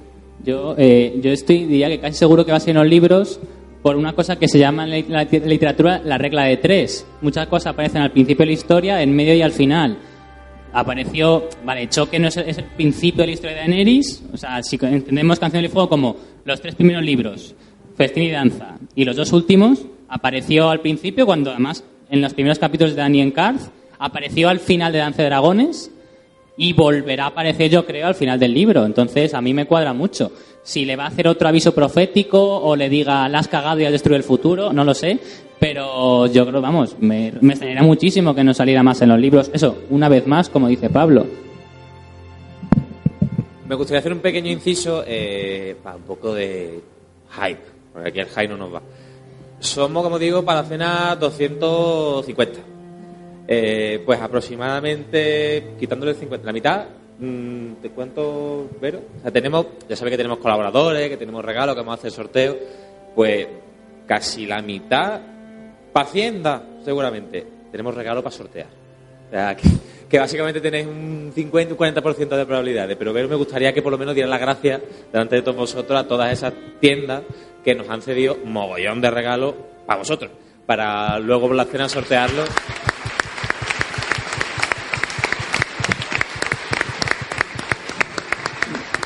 No sabéis lo duro que ha sido para nosotros miembros del podcast venir desde nuestros orígenes con funcos de Danny Drogon, ¡Calla! con muchas cosas muy guays y ¿Qué no puede ser? Con muchas cosas, muchas cosas que no podéis imaginar lo que ha sido tenerlo en casa y decir, y no me lo puedo quedar. Madre No, mía. verdad. O sea, esas cajas que estaban ahí preparadas para llevártela y decir, "Y si se pierde uno, no se entera nadie. La verdad es que tengo que decir que, bueno, es muy gratificante haber llamado a tantas puertas para, bueno, pues luego pensando que, que todo eso iba a ser para alguno de vosotros y que, y que alguno lo vais a disfrutar y os vais a llevar un bonito recuerdo. Y bueno, pues queremos agradecer a todas esas personas que a todas esas empresas que cuando hemos llamado a su puerta pues han confiado en nosotros para, para Muy, muy, cedernos muy, muy generosamente. muy generosamente, Muy efectivamente, para cedernos, pues de forma totalmente altruista, pues eh, cosas, muchas cosas. Y bueno, pues tenemos que agradecer, por ejemplo, a la fábrica 3D, que además nos van a acompañar durante la cena. ¿Están aquí ya o ¿Están, se han eh, llegado ya? ¿Estáis por aquí? ¿La No. fábrica 3D? No, bueno. Pues van a estar y además van a formar parte del jurado del concurso Pues de de cosplay. Eh, Fuego Valirio Shop, La Friquilería, Friki en Serie, Valhalla, Cuernavilla, eh, Gausachu, que la tenemos por aquí, Artista Friki, que también lo tenemos por aquí. Bueno, a Rafa Gavilán lo tenéis más que quemadísimo, ¿no? Tiene que estar por ahí, Rafa. ¿no? Ah, por ahí está la mano. Un aplauso a este hombre. Además que siempre que se le dice, oye, ¿puede hacer, puede ayudar? Pues, sí, sí, sí, lo que queráis. sí, sí. Eh, tenemos también a Cebocraft, que bueno, mm, querría habernos acompañado, pero nos separan muchísimos kilómetros y, no ha podido venir. Laura Hidalgo, que es esta chica que habéis visto en la comida, que ha estado allí eh, con sus láminas con sus dibujos. Nemi, por supuesto. El enano friki, eh, Gigamés, que ha colaborado con nosotros, mm, bueno, de una forma hiper mega generosa, ya lo veréis. Akira Comics, Atlántica, Shogun, El Conclave de Piedra, Gargis, Funkanatic, Comics Titi. Como veis, hemos llamado a muchas puertas. Y la verdad es que mm, es que estoy viendo toda la lista de cosas y no quiero mirar más. Bueno, uno que sí se sabe es el regalo que tenemos para el sorteo. Para los que han estado en almuerzo y cena, que es, gracias a Fran, que es el, el dueño, el que ha orquestado todo el tema de las comidas, que es un- una figura de Dark Horse de Daenerys, la que está con los huevos, con el, el cofre, eh, después, la, después de la boda, firmada por Emilia Claire. Y firmada aquí, con testigo que la firmó en Casa Curro, eh, cogió ella, además tiene, tiene su ADN, tiene su cutícula, tiene su... Con sus huellas Que a lo mejor la podéis... Capi no ha podido estar aquí, entonces no la puede Te ha clonar. faltado el huele a ella. Ya lo dijo ayer. ya lo dije ayer. Eh, entonces eso va a ser como una joyita, porque claro, una figura de... Y tenemos acuarelas que nos ha cedido Jesús también para del museo. Eh, nos las ha cedido para, para sorteo. Tenemos tantas cosas. Además el modo de sorteo va a estar muy guay. Sí, ya os lo digo yo que sí. Que se lo ha currado Vero y entre las manos de una y las quemaduras de otra. Sí, era gracioso mandarnos fotos por el grupo. Tengo una ampolla nueva. Yo tengo los dedos llenos de pintura. Va a estar muy guay. Eh, por ahí teníamos un mogollón de, de manos. Madre eh, mía. que voy a ir mirando la hora de vez en cuando. Me dicen que está, que está aclarando eh, la tarde, o sea que ya por lo visto ha caído todo lo que tenía que caer. Pero, ¿y lo que hubiera molado el Survivor con los truenos? Sí, pero sin agua. Pero sin agua. Eh, ¿Por allí? Sí, yo, que bueno, que muchas gracias porque escuchándoos a vosotros es como leerse dos, tres, diez mil veces los libros y verse la serie y siempre de una manera distinta porque aportáis muchísimo y muchas maneras de ver las cosas. Y también quería aprovechar para felicitar a una amiga mía que se llama Raquel, que no ha podido venir, que tenía muchas ganas de veros y de estar aquí y que además hoy es su cumpleaños.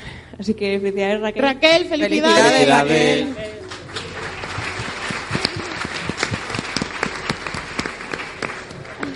Y quería preguntaros de todas las teorías, ¿cuál es vuestra teoría seria y vuestra teoría loca No, no, favorita? no. Serio, no. Venga, Vuestra teoría loca favorita. Sí. Ah, serie loca, vale, vale. Yo no digo nada de la serie porque ya lo sabéis. O sea, es Que. Garra no es hermana oscura. Ah, que esa no es de broma. No, esa no es de broma. Y, y la de. mm, Esa es la serie, ¿vale? Y la de broma. Ah, no era de broma. La de los fetos viajeros en el tiempo Uh, es que me Dios. volvió loquísima. Uh, Dios mío. O sea, ¿habéis escuchado la teoría de los fetos eh, viajeros del tiempo? La habéis escuchado, ¿no? Del podcast Teorías Locas. ¿Y el del vulcano penis? Madre. ¿Recordáis el, el- la teoría del vulcano penis? Madre mía. Yo me quedo con esas dos. Seria y, y de broma. Mí seria, mira, la de Howland Reed me, me ha gustado un montón. Y broma, mi favorita es que Quaid es Daenerys del futuro. No tiene ningún sentido, pero me, me chifla, la verdad. Sí, sí, sí. Sí, le falta el pelo azul. A mí, Seria es una que salió al principio en el programa de las eh, tres cabezas del dragón. Benjen. No, Eh, Eh, todos somos Benjen. estoy diciendo Seria. Em, que era que eh, Tyrion, Dany y Jon cabalgarían los dragones porque los tres mataron a sus madres en los partos y mm, hicieron su sacrificio y demás, incluso ya un poco más allá, que son los tres una especie de ente que conforma Azor Ahai, pero bueno, no me voy a meter ahí ahora. Y luego, de coña, mm, me apasiona la gente que piensa que Melisandre es Raegar con un rubí. O sea, yo no puedo dejar de pensar en las escenas de sexo entre Stannis y Melisandre de la HBO y me explota la cabeza. Encaja un poco con el personaje de Rhaegar, pero bueno. Eh, Joder, John de todas formas, tenéis una Melisandre aquí, podéis preguntarle cuando queráis. Eh, a mí sería, me gustaba mucho, o sea, sé que no es cierta, pero, pero me pareció muy chula la teoría de que en Poniente había dos lunas, que eso había causado el cambio de las estaciones y todas las leyendas Dothraki de que los dragones que caían del cielo era una luna que realmente se había eh, colisionado con la Tierra y había causado un invierno nuclear. A mí esa me, flipó muchísimo. Es bastante vieja, es del podcast de, de ciencia. Y teoría loca, o sea, yo creo que ninguna puede superar a la teoría de que eh, Aeron Pelo Mojado va a matar a Euron meándole en la boca hasta que se ahogue. Me cambió la vida, de verdad. O sea, ahí teníamos que haber cortado y haber dicho hasta aquí llegan las teorías locas, señores, ya no... Ya ni más podcast ya no podemos seguir. No tenemos muchas teorías locas, parecía que no, pero al final yo creo que la gente nos sigue sur- Me he acordado la de la nave espacial. Que va a ser tormenta ser una nave espacial y va a despegar en algún momento. Yo no sé cómo salió eso. Pero... Porque era, o sea, por- decía por la forma, porque la forma era como un ovni o así que estaba enterrada y que claro que iba a despegar en algún momento y se iba, se iba a ir. ¿Os acordáis de alguna teoría loca así vosotros de...? Ah, hostia, Sergarra. Sergarras a Azor Ahai. Sergarra Azor Ahai, Dios mío. Esa, esa no era la tuya. Pero es que yo, mm, fuera coña, me la empecé a creer un poco ya. O sea, me documenté tanto, es que hay muchísimo en internet sobre ser garras a Azor Ahai, que yo decía, hostia, es que en verdad esto encaja. Y Porque la, la espada son las uñitas. Lo malo de las teorías locas es que cuando nosotros nos las tenemos que preparar, llega un momento que te las acabas creyendo. Te las acabas creyendo. Porque cuando te las plantean bien, a ver, hay otras que no, que las ves, que dices, bueno, este tío ha dicho que tal cosa es tal cosa, pues porque yo qué sé, porque ese, ese día se fumó, se fumó algo que le sentó mal. Pero, pero hay otras veces que, y cuando nosotros mismos las tenemos que defender, o sea, yo la de los fetos viajeros en el tiempo decía, me cago en la leche, si es que todo encaja en todo. Pero es que el de más bajo de la montaña salió de coña eh, porque había una teoría que era súper larga que eh, era que no me acuerdo quién era ya más bajo de la montaña Alguien era Benjen, Raegar era Benjen o algo sí así. pero justificaba que ese personaje o que era, era Raega o lo que, Que- porque era que- más bajo que la montaña que Dario era Benjen.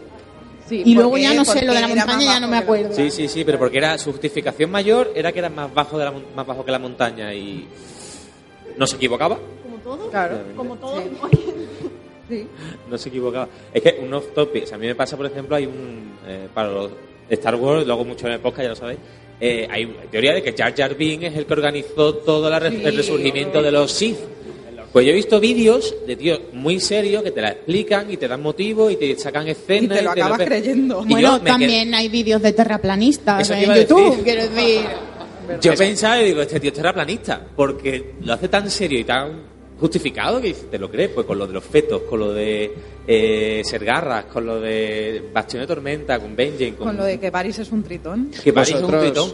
vosotros imaginaos estar en vuestra cama a la una de la mañana y que de repente Carlos te mande un mensaje, tío, y un enlace a Jar Jar Binks es un Lord Sith.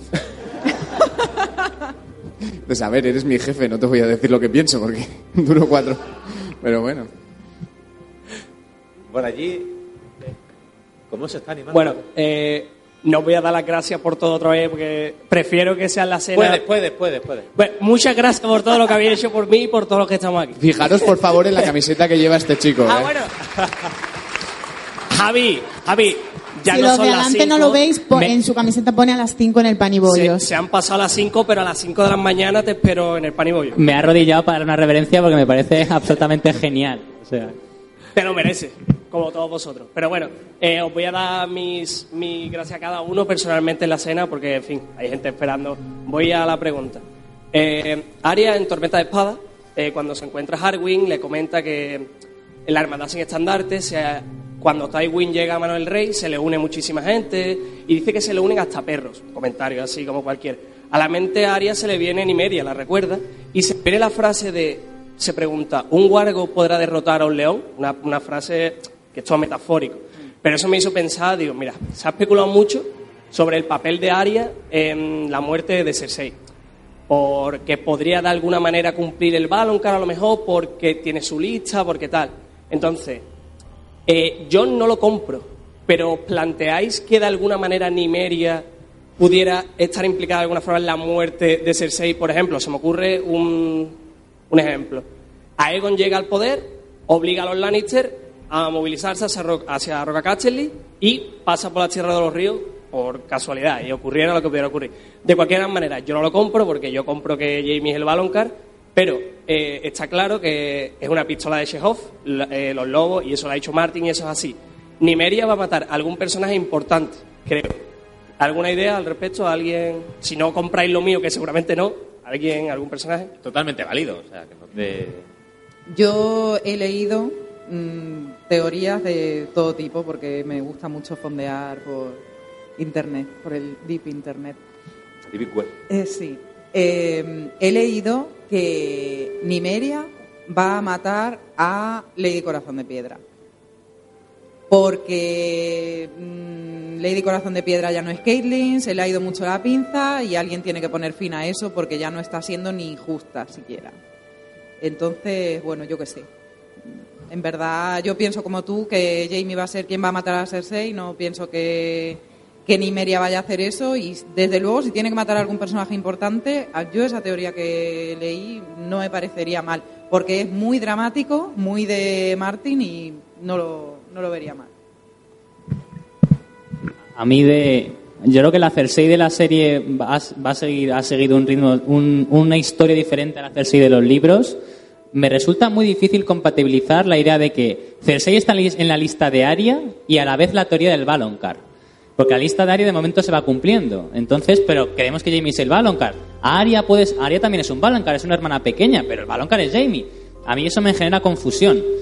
Mucha confusión. Y sobre lo que dices tú, yo me gusta la teoría de Vero, pero me gusta también matando a Walder Frey. Después de la boda roja 2.0, que hemos hablado en un podcast de ella, o en varios podcasts, en, eh, que va a tener lugar en aguas dulces, que igual Walder Frey se libre porque es una sabandija y siempre se escurra, y llegue a los bosques, pero en los bosques aparezca Nimeria y haga justicia. A mí me parecería bastante potente y bastante guay. Y la serie le habría hecho un homenaje en cierta manera, siendo Arya la que, no Nimeria, pero siendo Arya la que matara a Walder Frey. Me parecería bastante guay, pero de verdad, lo que ha dicho Vero de Lady Corazón de Piedra también me, me mola mucho. Eh, nos informa que no está lloviendo, por lo que todo sigue según lo planeado.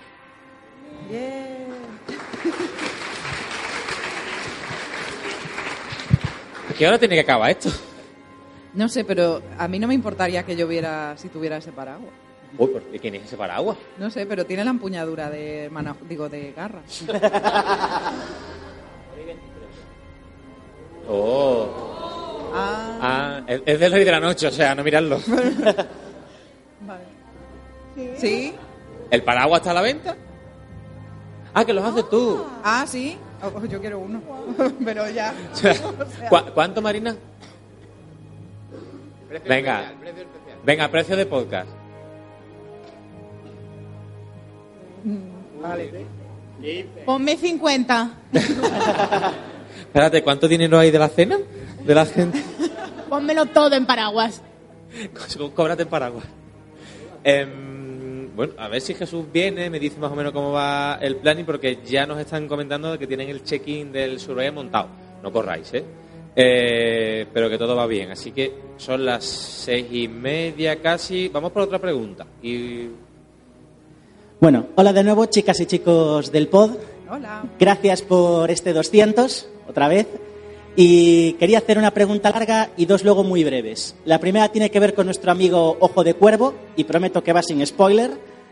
Y es que, releyendo recientemente Canción de Hielo y Fuego, se ve que Ojo de Cuervo encaja en un perfil de personaje muy carismático que parece que puede liarla muy parda, pero que luego, eh, pues por lo que sea, se nos estrella. Estoy pensando en Caldrogo, estoy pensando en Oberyn Martell, estoy pensando en, en ese tipo de personajes. Y quería preguntaros vuestra opinión al respecto, si creéis que efectivamente Ojo de Cuervo la va a liar parda o por lo contrario puede pasar algo así. No sería la primera vez que nos lo hace Martin. Y luego, muy brevemente, Mir, ¿qué tal va el Señor de los Anillos?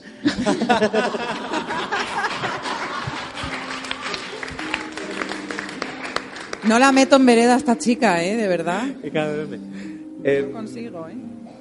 Es que eh, Yo- Brinden no se mete en realidad, o sea, no es un participante activo, hace que refiere haga los demás. A, a Euron, Euron. No, ¿Había escuchado Brinden? Ah, ojo de cuero, yo es que se me, se me la cabra tira al monte. A ver, yo creo Vale, que vale. esa descripción de personaje que me hace de que mm, parece que sí, pero luego no, es más Victarion que, que Euron, yo creo. Mm. Hemos hablado muchas veces de Euron. Euron es el primer personaje puramente malvado, el primer personaje que es consciente de todo el poder de la magia y de, que quiere usarla para sí mismo. O sea, es un antagonista muy, muy fuerte. Estaríamos hablando de que la, la saga, si no tuviera ese toque de fantasía, si no tuviera los caminantes blancos, en un universo paralelo, ahora suena un poco decepcionante porque conocemos a los caminantes, hemos tenido al Rey de la Noche aquí, pero podría ser un antagonista eh, muy creíble y, y muy fuerte para, para el resto de personajes. Tiene un cuerno que se supone que puede comandar a dragones. Es un tío bastante tocho. Yo no pienso que, vaya a morir y se vaya a estrellar eh, prontamente. O sea, yo creo que va a ser eh, el principal rescollo en lo que viene a ser la batalla entre los humanos antes de que la batalla sea entre humanidad y caminantes blancos. Un papel que parece ser que Cersei ha sido la que lo ha tomado en, en la serie. O sea, yo tengo esperanzas en el personaje. Yo creo absolutamente en Euron. Creo que Euron es el mayor villano humano de la saga de largo, por encima de Cersei de todos. Creo que se aprovecha muy bien de la narrativa de Martin, porque Euron se menciona ya en el primer libro, se menciona a los tíos de Zion. En, Cho en se nos vuelve a mencionar a Euron y siempre está apareciendo en las sombras. Y aparece en Festín de Cuervos y la lía parda, pero como pasan tantas cosas en el libro, como que ni nos damos cuenta. Y creo que Vientos de Invierno va a ser el libro de Euron Greyjoy. Creo que va a partir la pana que no veas. Y eso, no creo que sea Euron y Caldrogo porque Euron, Oberyn se nos presenta Tormenta de Espadas. ¡Guau! Es buenísimo todo el rato Oberyn, Oberyn, Oberyn. Euron ha estado más escondido. Euron ha estado haciendo sus tramas, sus viajes a Valiria, sus matar a Baelon Greyjoy, todo por detrás. Ha sabido no salir eh, en primer plano para que Martin le mate. Ha sabido esconderse el propio autor para que no le haga su sello característico. Así que, sí, sí, yo confianza plena en Euron. Sí, pero no en el sentido en el que, como comentaba Álvaro, que vaya a ser un bluff luego, sino que sí, sí, sí. Mm. Eh, bueno, lo mío no es una pregunta, es un tema que hay que tratar en este podcast. Es el elefante en la habitación, es el tuit de Corominas. Oh, el poder Ah, eso hay que tratarlo aquí antes de irnos. A ver, empezando porque Corominas es un poquito Es troll. muy, muy troll. Bueno, a ver, Tampoco no- le vamos a dar la credibilidad. Enrique, es verdad que Enrique ha estado tipo eh, modo ermitaño. Sí, sí, es verdad que ha estado fuera de Twitter. Ha estado en modo ermi- ermitaño pintando. Y a ver, Por muy troll. cierto, que igual hay gente que no sabe de qué narices estamos Eso, hablando. vamos a explicar de qué- Eh, publicó el otro día que había estado mm, acabando un pequeño encarguito para George R. R. Martin, para algo que había escrito Martin. Una portada con spoiler. Claro, y se quedó ahí. Y nos quedamos todos.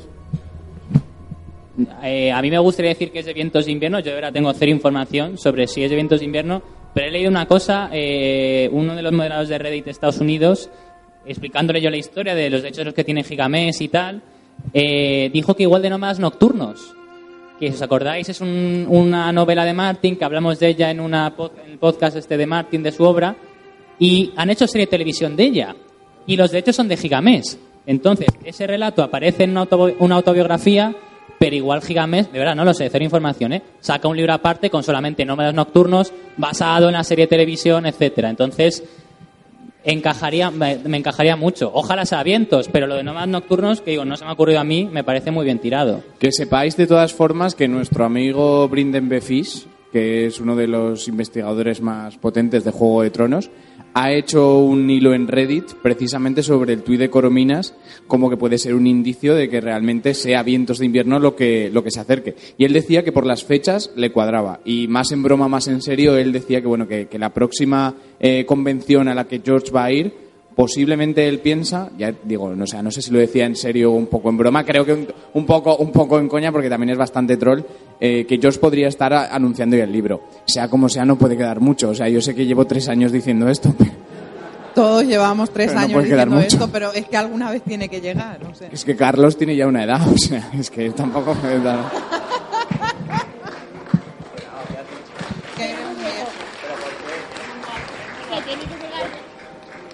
Yo no soy el mayor del podcast, o sea, a ver si...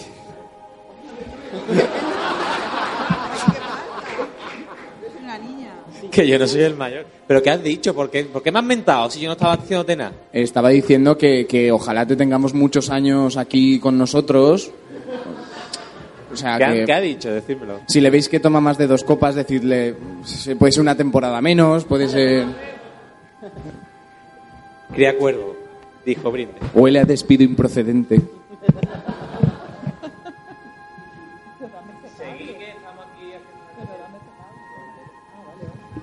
Bueno, Hola. seguí- más preguntas.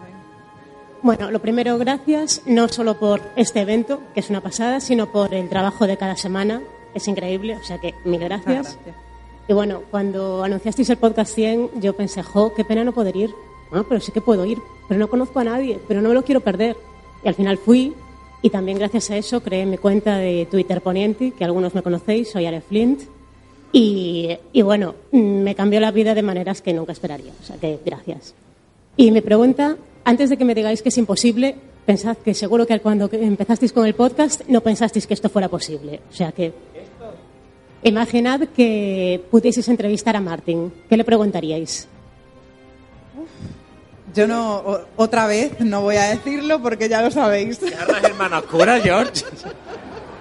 Os juro que se lo preguntaría. Eh, eso lo, lo han preguntado alguna vez más en algún podcast en directo y yo siempre digo la misma cosa.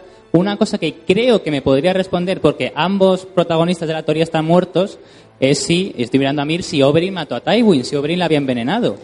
Y yo creo que quizás lo podría contar, porque como Oberyn está muerto y Tywin está muerto, igual si dice, y, y de hecho si me dice no lo puedo contar, para mí sería que sí, porque quiere decir que Doran le dio la instrucción a Oberyn de que matara a Tywin. Y por eso me parece que me responda o no podría deducir algo. Es que es complicado, porque Martín nunca dice nada, el cabrón, cuando le preguntan cosas. Yo, aparte de- del tema de lo de la espada, tengo mucha curiosidad sobre el origen de los Dane y de sus ojos violetas y de ¡Qué todo sorpresa! eso. Ya, pero es que no me lo pregunto yo sola. O sea, eso es una cosa que nadie sabe y que a mí me gustaría mucho saber y me gustaría que me lo pudiera contar, ¿vale? A mí me gustaría preguntarle cuál cree que va a ser su legado, porque hemos hablado aquí muchísimo de, de cómo la serie ha transformado también la televisión, pero él ha inspirado a una generación de escritores, sobre todo en Santa Fe. Eh, ha sido mentor de, muchos escritores que están utilizando un poco su estilo y, y su recomendación, ese impulso que le dan para ponerse a escribir. Entonces, eh, él siempre ha dicho que no se quiere comparar con Tolkien, pero él tiene que reconocer que lo que ha hecho eh, pocas personas lo han conseguido. Entonces me gustaría saber cómo piensa que la historia lo va a recordar, porque a veces se tiende a infravalorar bastante todo el universo de fantasía, pensando que, bueno, hay, hay gente que dice que no es literatura de verdad, lo cual me parece una barbaridad. Eh, yo creo que, que ha cambiado eh, la historia de, de, bueno, de la escritura y de la novela en, en Estados Unidos, no tanto como otros autores tal vez, porque no ha innovado tanto, pero creo que su contribución ha sido muy importante. Entonces me gustaría saber cómo lo está llevando o cómo, cómo lo está interiorizando todo eso. A mí me gustaría preguntarle si me hace su heredera universal.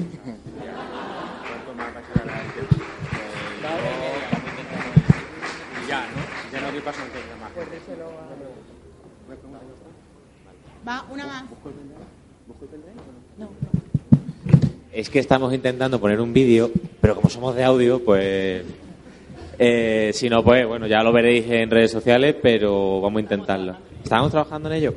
Eh, una pregunta más, así alargamos y, y todo, ¿va bien? Primero de todo, hola de nuevo. Muchas gracias de verdad, eh, no solamente por organizar el evento, sino porque a raíz del podcast 100 pues conocí a gente interesante aquí que nos conocimos ese día, como es aquí mi amigo Sergio, y luego después se nos unió la pequeña de la casa. Bueno, tú te acordarás, y aquel deber, que no recuerdo tu nombre. Y, a verde, y aquel de verde ya nos conocemos desde la temporada de la facultad, que es mi hermano de armas y no Quien querría otro igual. en el 100 se acordará del momento que sorteamos el dorado, el último dorado del mundo de No le digas eso, Carlos, que, se- que está rojo. No te emociones otra vez que nos emocionamos todos. Porque aquello fue, ni, vamos, ni preparado. O sea, lo queremos hacer queriendo y no sale. Habéis, este, habéis estado muy presentes pues desde que os descubrí por casualidad, porque estaba buscando información sobre lo que le había oído a mi vecino del poder- de, la Casa de los Eternos, de la profecía de la Casa de los Eternos cuando se estaba quejando del cambio de la serie y ya me enganché, ya me enganché. No era vuestro podcast más reciente, pero fue el que desencadenó todo. Y os doy las gracias también pues porque habéis estado muy presentes en mi vida y habéis sido un gran apoyo pues en los momentos buenos y en los momentos no tan buenos como los que he vivido un poquito este verano, pero eso ya es otra esto. Mi pregunta es la siguiente. Y es, eh, y es un tema que me preocupa mucho. A lo mejor soy yo que estoy loca, pero quiero preguntar si le pasa a alguien más.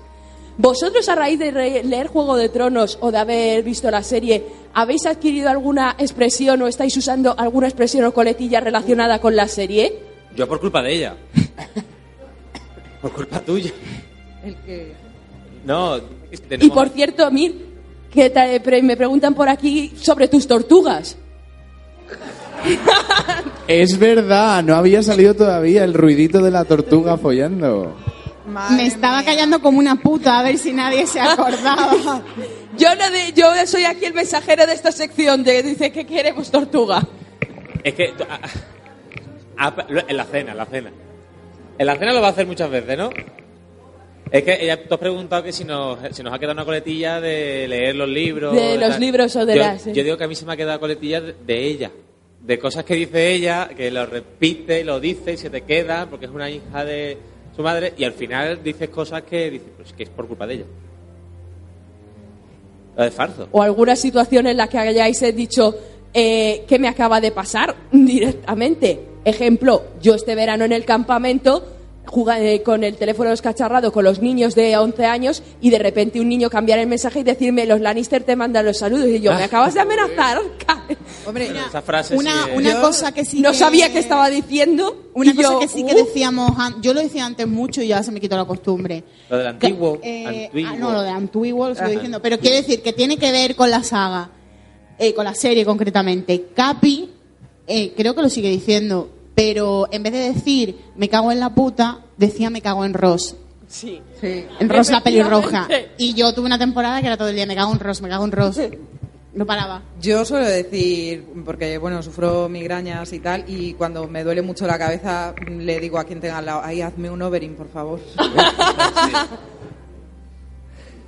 Bueno, eh, Antonio, no sé si has dicho algo por ahí antes de acabar, que no nos quiere Sí, decir, porque el vídeo me parece a mí que lo vamos a tener que ver por redes sociales. Hola. Hola. Hola. Hola. ¿qué Hola. tal? Hola, pequeños hobbits. Hola, amigos hobbits. Y bienvenidos a la Tierra Media.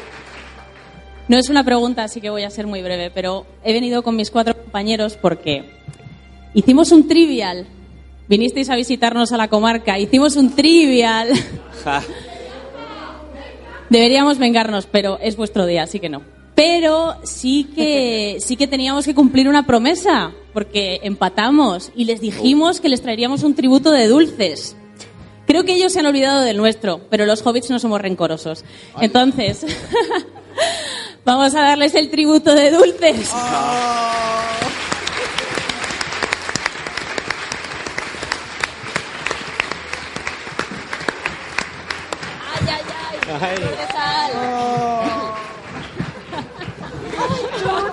Ahora nos hacemos nos hacéis sentir mal. Os damos a Mircel. Me vale. Más dulce no vais a encontrar. No, no voy a poder participar mucho, pero bueno, algún chiste de vez en cuando yo creo que me sale. Me vale, me la quedo. Os damos- Muchas gracias. Eh, eh, lleva razón. Porque Madre además, mía. te lo dije hace nada, digo, tengo que ir porque los dulces, porque lo del trivial, y al final se nos ha... Eh, mm, ¿Cómo sabéis mis chuches favoritas? Se viene todo lo que me gusta. Vaya, vaya. Bueno, sí que regreso- tengo sangre de nano. Todavía he escuchado la gran mayoría de regresos Hobbiton, ¿no? Tenemos aquí a Elia, a Nay, a Paula y a, y a Bali, o sea...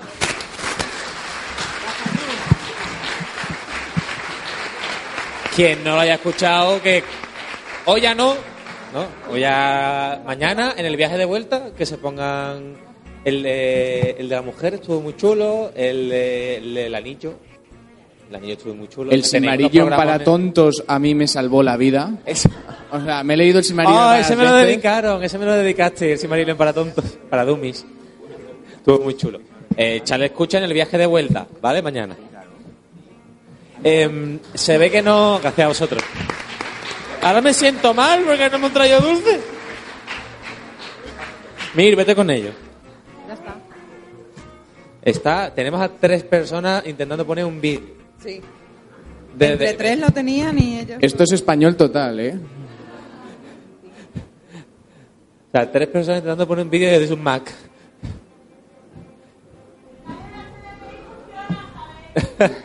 Eh, ay, madre mía. ¡Uy, que sale! Que ya sale. A ver, es un detallito de dos personas que no han podido estar, que no van a poder estar porque el archivo no es compatible. A lo, ver. ve- lo veis en redes, ¿vale? Hay que decir que no la habíamos preparado. ¡Oh, bien! A ver, son dos personas que conocen muy bien eh, Sí, sí, ahora, ahora. Es que estamos guardando la sorpresa para que impacte más. ¿eh? Espera, ¿Va o qué? Sí. Son de dos personas que conocen muy bien eh, este pueblo, que conocen muy bien eh, este Paraninfo y bueno, que han querido mandar un saludito también para nosotros y para vosotros, obviamente, en el, en el 200. El no que- el no que- es el Tito George, pero lo conoce muy bien. No ha sido posible, se ha intentado. Pero El que no los ocupado. conozca son Helio y Linda, los autores del mundo de Hilo y Fuego.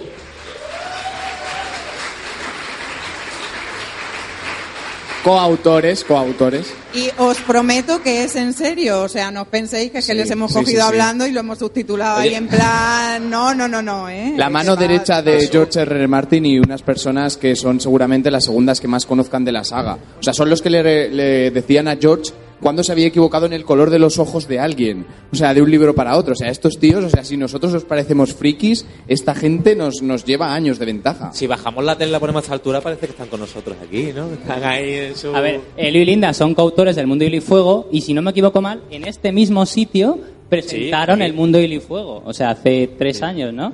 Con Tú, Jesús sí. Cansino. Bueno, hable Jesús. Es que creo que antes eh, habéis, sí, eh, habéis dicho de traer a George Martin para el podcast 300. Yo no sé si el podcast 300 va a ser en Osuna. Esto, esto, esto ha sido, o sea, eh, con esa risa y con ese ha sido estos meses. Cada vez que me llamaba decía, Carlos, que mira, que...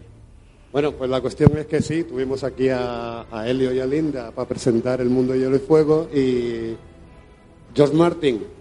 Bueno, vamos a intentarlo, ¿no? Pues, Digo ¿Por yo, qué ¿no? no? Pues, ¿Por qué ¿Por no? qué no? qué sé. ¿Por Por qué no? intentarlo. hasta hasta ahora hasta ahora todo lo que hemos intentado no hemos salido con la nuestra así que si la próxima tiene que ser traer a George Martin pues vamos a por él no y no lo traemos así que acepto el reto Muy bien. Está grabado. Lo que pasa es que ahora va a llegar y lo va a borrar de la cámara aquella. Eh, cuando quiera. Dale, dale.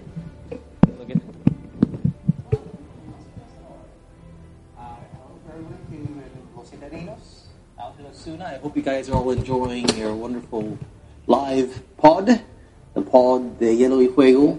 Um, just amazing work, 200 episodes, a huge fan gathering. We just saw the article that uh, every hotel room is sold out. In Osuna, I mean, they don't have a huge amount, but it must be great for them to be able to host this sort of gathering. So, you know, we remember Osuna very fondly.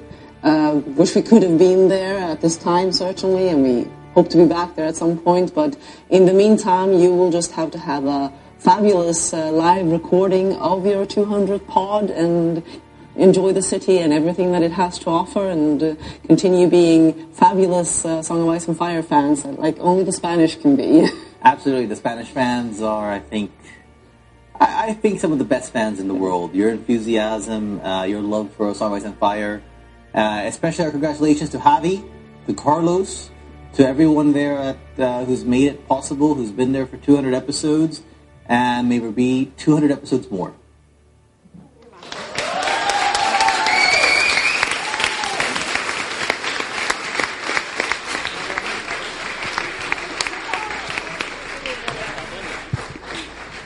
Pues niños, yo creo que no hay nada más que añadir, así que empezamos a despedir muy, muy, muy, muy rápido esta pedazo mesa, esta pedazo mesa y esta pedazo silla. Yo me he echado para atrás y, eh, de podcast de Hielo y Fuego por las señoritas. Mircer.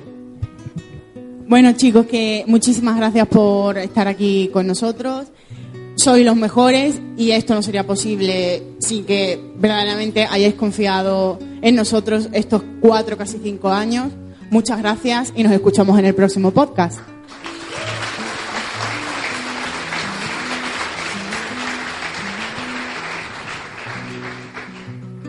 Pero.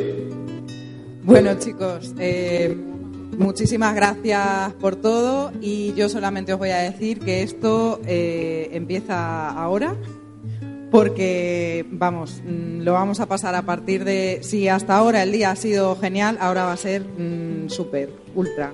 Y muchísimas gracias porque sin vosotros mm, esto no sería posible.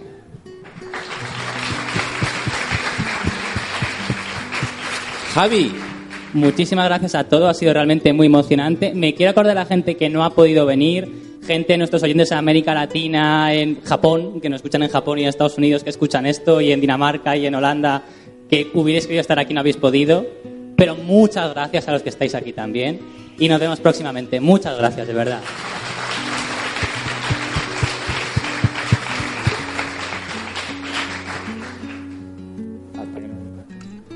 Pablo.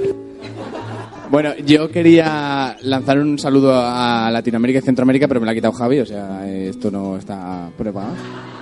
Pero eh, también quería lanzarle un saludo y, y quería que tuvierais también muy presente a los compañeros de esta mesa que no han podido venir aquí hoy, que tienen muchísimo trabajo ahora mismo en el mundo, que nos emociona muchísimo que sus proyectos eh, personales y profesionales les hagan prosperar y nos da un poco de penita pues que no puedan estar pues todas las semanas con nosotros ni tampoco aquí pero bueno, los tenemos muy, muy presentes. Y eso, de nuevo, muchísimas gracias a todos vosotros. O sea, no nos vamos a cansar de decir que sin vosotros esto no es posible, pero es que, es que no estaríamos aquí. O sea, que estaríamos pagando una entrada por visitaros una, los, eh, los cuatro, como los cinco como amigos, y, no estaríamos aquí montando este pedazo programa y uniendo a, a personas de tantas partes del mundo como, como los que tenemos aquí. Así que muchísimas gracias de verdad hoy y espero que disfrutéis un montón de todo lo que queda.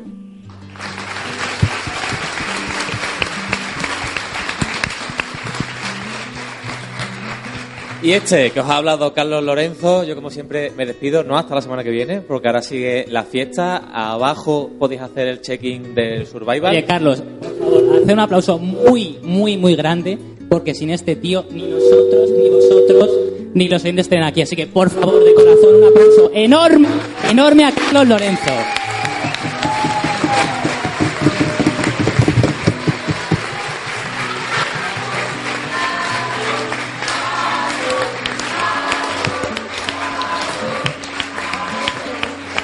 Cobro en copas, o sea que. Cobro en copas, la noche es muy larga. Muchas gracias. Como siempre me despido y nos volvemos a oír y a ver en un rato porque abajo tenemos el check-in.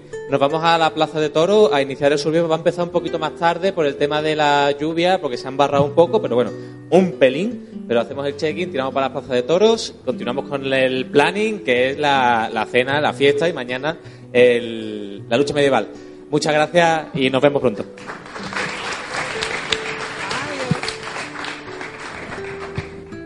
Adiós.